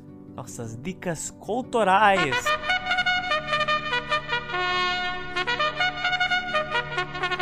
Aê! Hoje nós temos uma lista farta de cultura para saciar a insaciável vontade dos nossos ouvintes de conhecer mais sobre a Irlanda através das artes. Eu vou indicar Michael Collins de 1996, que é um filme com o nosso maravilhindo assassino de sequestradores de filha, o Mentira. é ele, Quem? o Qui-Gon. Ah, é verdade, cara. Eu vi esse Ele, filme, ele que faz o Michael Collins. Esse filme é incrível. Eu vi quando era muito novo, então não lembro, mas esse filme é muito bonito. Bem, se me impactou quando era guri. É um filme político, deve ser muito bom, preciso rever. Outro muito importante, esse já, aí, já é. O nome já diz: Black 47, Black 47 de 2018. Ele conta a história, obviamente, da crise horrorosa que aconteceu em 1847. E o filme que eu indico é Em Nome do Pai, In the Name of the Father. Cara, esse filme é muito bom. Com o Daniel Day-Lewis, esse é foda. Esse filme fala de um pai e um filho que foram, assim, incriminados, que eles estavam participando de atentados no Ira e eles simplesmente foram presos por décadas, cara. Décadas. É bem foda e é bem triste, mas é muito bom. Eu, inclusive, fui na prisão que gravaram esse filme. É foda. Tem também, é claro, um pra agradar todo mundo, que você pode assistir com a família, que não é tão barra pesada. Oh, não é. Tem gente estourando a cabeça dos outros com uma massa. Ah, mas é engraçado. É divertido. O Joyful. É o Gangues de Nova York, de 2002. Gangs of New York. Tiro, porrada e facada. Ah, e esse bomba. Filme, esse filme é muito bom. Esse filme é muito foda. Vai tomar no cu quem não gostou desse filme. Esse filme. E Martin Scorsese, né, cara? Outro que eu vou indicar, esse cara é com outra figura famosa. Esse é com o Nosso querido Missão Impossível, Tom Cruise. Ah, Um sonho distante. O sonho distante, cara, ele é muito foda. Ele é sobre os imigrantes irlandeses indo para as Américas. Ele é meio com tipo assim, ó, se o Titanic não tivesse afundado, o que teria acontecido com o casalzinho? Que o casalzinho se apaixona no navio e depois vai morar junto. E cara, tem uma cena nesse filme que é muito louca, que é tipo os caras têm uma cordinha no- na, na fronteira do estado americano que eles querem colonizar e quando eles cortam a cordinha, tipo, ó, corre. E no lugar que tu chegar primeiro, tu finca a tua bandeira e tantos metros em volta é o teu terreno. Que tu ganhou de graça do governo. Porque era na época que eles ainda estavam ocupando o oeste americano. que fácil a vida. Tu tem Cinzas de Angela, de 1999, que é foda. O documentário The Great Famine, de 1995, ele tem, acho que inteiro, no YouTube, né? Terra da Discórdia, de 1990, que é foda pra caralho. The Wind That Shakes the Body, ou Ventos da Liberdade, de 2006. Esse filme é incrível. Fala da, do processo de independência irlandesa bem no século XX, antes da independência mesmo, da Revolução da Paz. Cara, você vê a repressão britânica acontecendo ao vivaço. Falando em repressão britânica, Hunger, de 2008. Uma um protesto de fome que aconteceu recent, não recentemente, mas na época dos The Troubles, em que vários prisioneiros do IRA começaram a fazer protestos de fome dentro da prisão E começaram a a favor morrer da de fome. liberdade dele, exatamente. E a última indicação, esse filme, cara, esse talvez seja o filme mais louco dessa lista, é um filme que se chama 71, que é sobre um soldado britânico que tá perdido no meio da cidade cheia de loucos do Ira e de outros grupos tentando matar ele. Então, um cara correndo por uma cidade inteira, fugindo de todo mundo que tá tentando matar ele. Parece Esse um filme- pesadelo. esse filme é muito louco. Acho que ele é de 2017. Livros Otis. The Family Plot, de Tim Pat Coogan. The Irish Family, da The Armade Ferriet e Colm Toybin. Olha só esses nomes loucos. A irlandesa é. E o melhor nome de livro, cara, The Graves Are Walking, The Great Famine Saga of the Irish People. As, ou traduzindo português, as covas estão andando, os túmulos estão andando, a grande saga da fome do povo irlandês, de John Kelly. Resumindo, todos esses livros são da fome irlandesa. São fome da fome irlandesa. E eu vou fazer duas indicações meio fora da curva aqui, são indicações gerais. Primeiro de tudo, Sala de Guerra, canal do YouTube do Júlio César Guedes. Ele é mestre em Sociologia e Política pela Universidade Federal de Santa Catarina e professor do Instituto Federal do Norte de Minas Gerais. Cara, se tem um maluco gabaritado que faz um canal foda, é ele. Eu recomendo a todo mundo que é viciado, que nem eu, por história, e principalmente história militar, né? Que é um ângulo interessante pra tu analisar a história. E falando em guerra, maluco assim que talvez seja de toda a face da Terra o canal do YouTube mais parecido com o GeoPizza, eu descobri. Oh my god. Ele inclusive é uma das inspirações do surgimento do GeoPizza, É. The History Guy. Tu conhece? Não. É foda pra caralho. Todo dia sim, dia não, se eu não me engano, ele lança um vídeo de 10 minutos contando alguma história da história. Mas é sempre uma história bem específica. Tipo, por exemplo, os atentados terroristas que aconteceram na Primeira Guerra Mundial contra os portos americanos que faziam ah, navios de guerra na Primeira Guerra Mundial. Ou, por exemplo, a invenção do papel higiênico, que foi lançada essa semana. Então ele lança várias histórias de várias coisinhas pequenas, mas que a gente ignora que são importantes durante a história. Melhor, um dos meus três ou quatro canais do YouTube favoritos. Uma dica cultural pra quem é safado, burguesão. Oh my E vai lá na Irlanda da vida. Tem uns puteiros lá, safado e burguês, puteiro. É incrível o que vem à Tu cabeça das falou pessoas. safado e burguês. vem à Eu cabeça pensei em das sexo e dinheiro. Além de, obviamente, ver as principais cidades como Dublin, Belfast na Irlanda, Wicklow, cara, eu recomendo muito você ir em Dublin, um lugar chamado 14 Henrietta Street. O que, que é isso?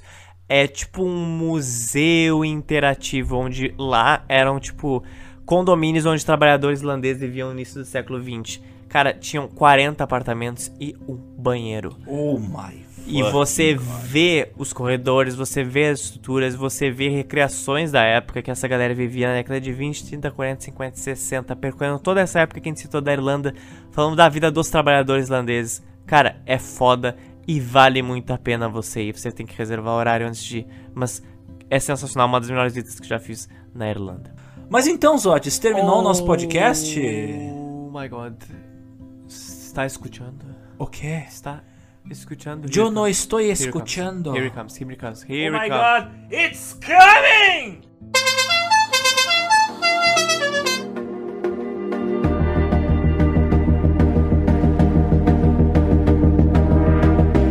Chamando na Chamando na tele as mensagens dos telégrafos de nossos amados ouvintes. Sabe quais mensagens nós temos, Alexander? Muitas. O coronavírus matou nossos não foi assim, não fala, não brinca. Não, mas assim, eu, eu vou falar a real. É, a gente lançou o podcast, a gente tá gravando na quarta, e a gente lançou o podcast no domingo. Na verdade, um pouco antes. Mas, cara, eu vou te ser bem sério. Hoje, eu esqueci que eu tinha lançado o podcast, porque eu fiquei tão bad com essa história do corona. Porque, infelizmente, eu acompanho tudo que acontece. Eu fiquei bad real, cara. E vendo outros profissionais autônomos que eu conheço, até gente de academia e clientes meus, cara, fechando e ficando vazio sem grana, cara. Eu fiquei bad real e eu não vi a galera que falou do episódio dos Incas. Mas aí eu fui dar uma olhada, cara, e a galera elogiou, falando muito bem, mas não tem nenhum comentário para eu explicitar aqui. Mas eu fui ver que, cara, esse corona, cara, ele realmente levou a galera, tipo, um. Como é que nós íamos prever isso? Bem, nós não prevemos isso, mas isso vai ter consequências nos temas que nós vamos falar. É isso então? É isso, te- a duas- temos a nossa pizza de batata? We have. Nós voltaremos falando de coisas bem atuais. Este surto que faz você lavar com álcool gel as mãos 15 vezes por dia vai entrar na pauta do GeoPizza. Em breve. E vocês vão ouvir opiniões de não só dois vagabundos, graças a Deus, mas também biólogos Gente que, que entende dos bichinhos do mal. que estudaram sobre virologia onde? United States. Então, fique ligadérrimo. Se liguem e aguardem neste mesmo canal, neste mesmo horário.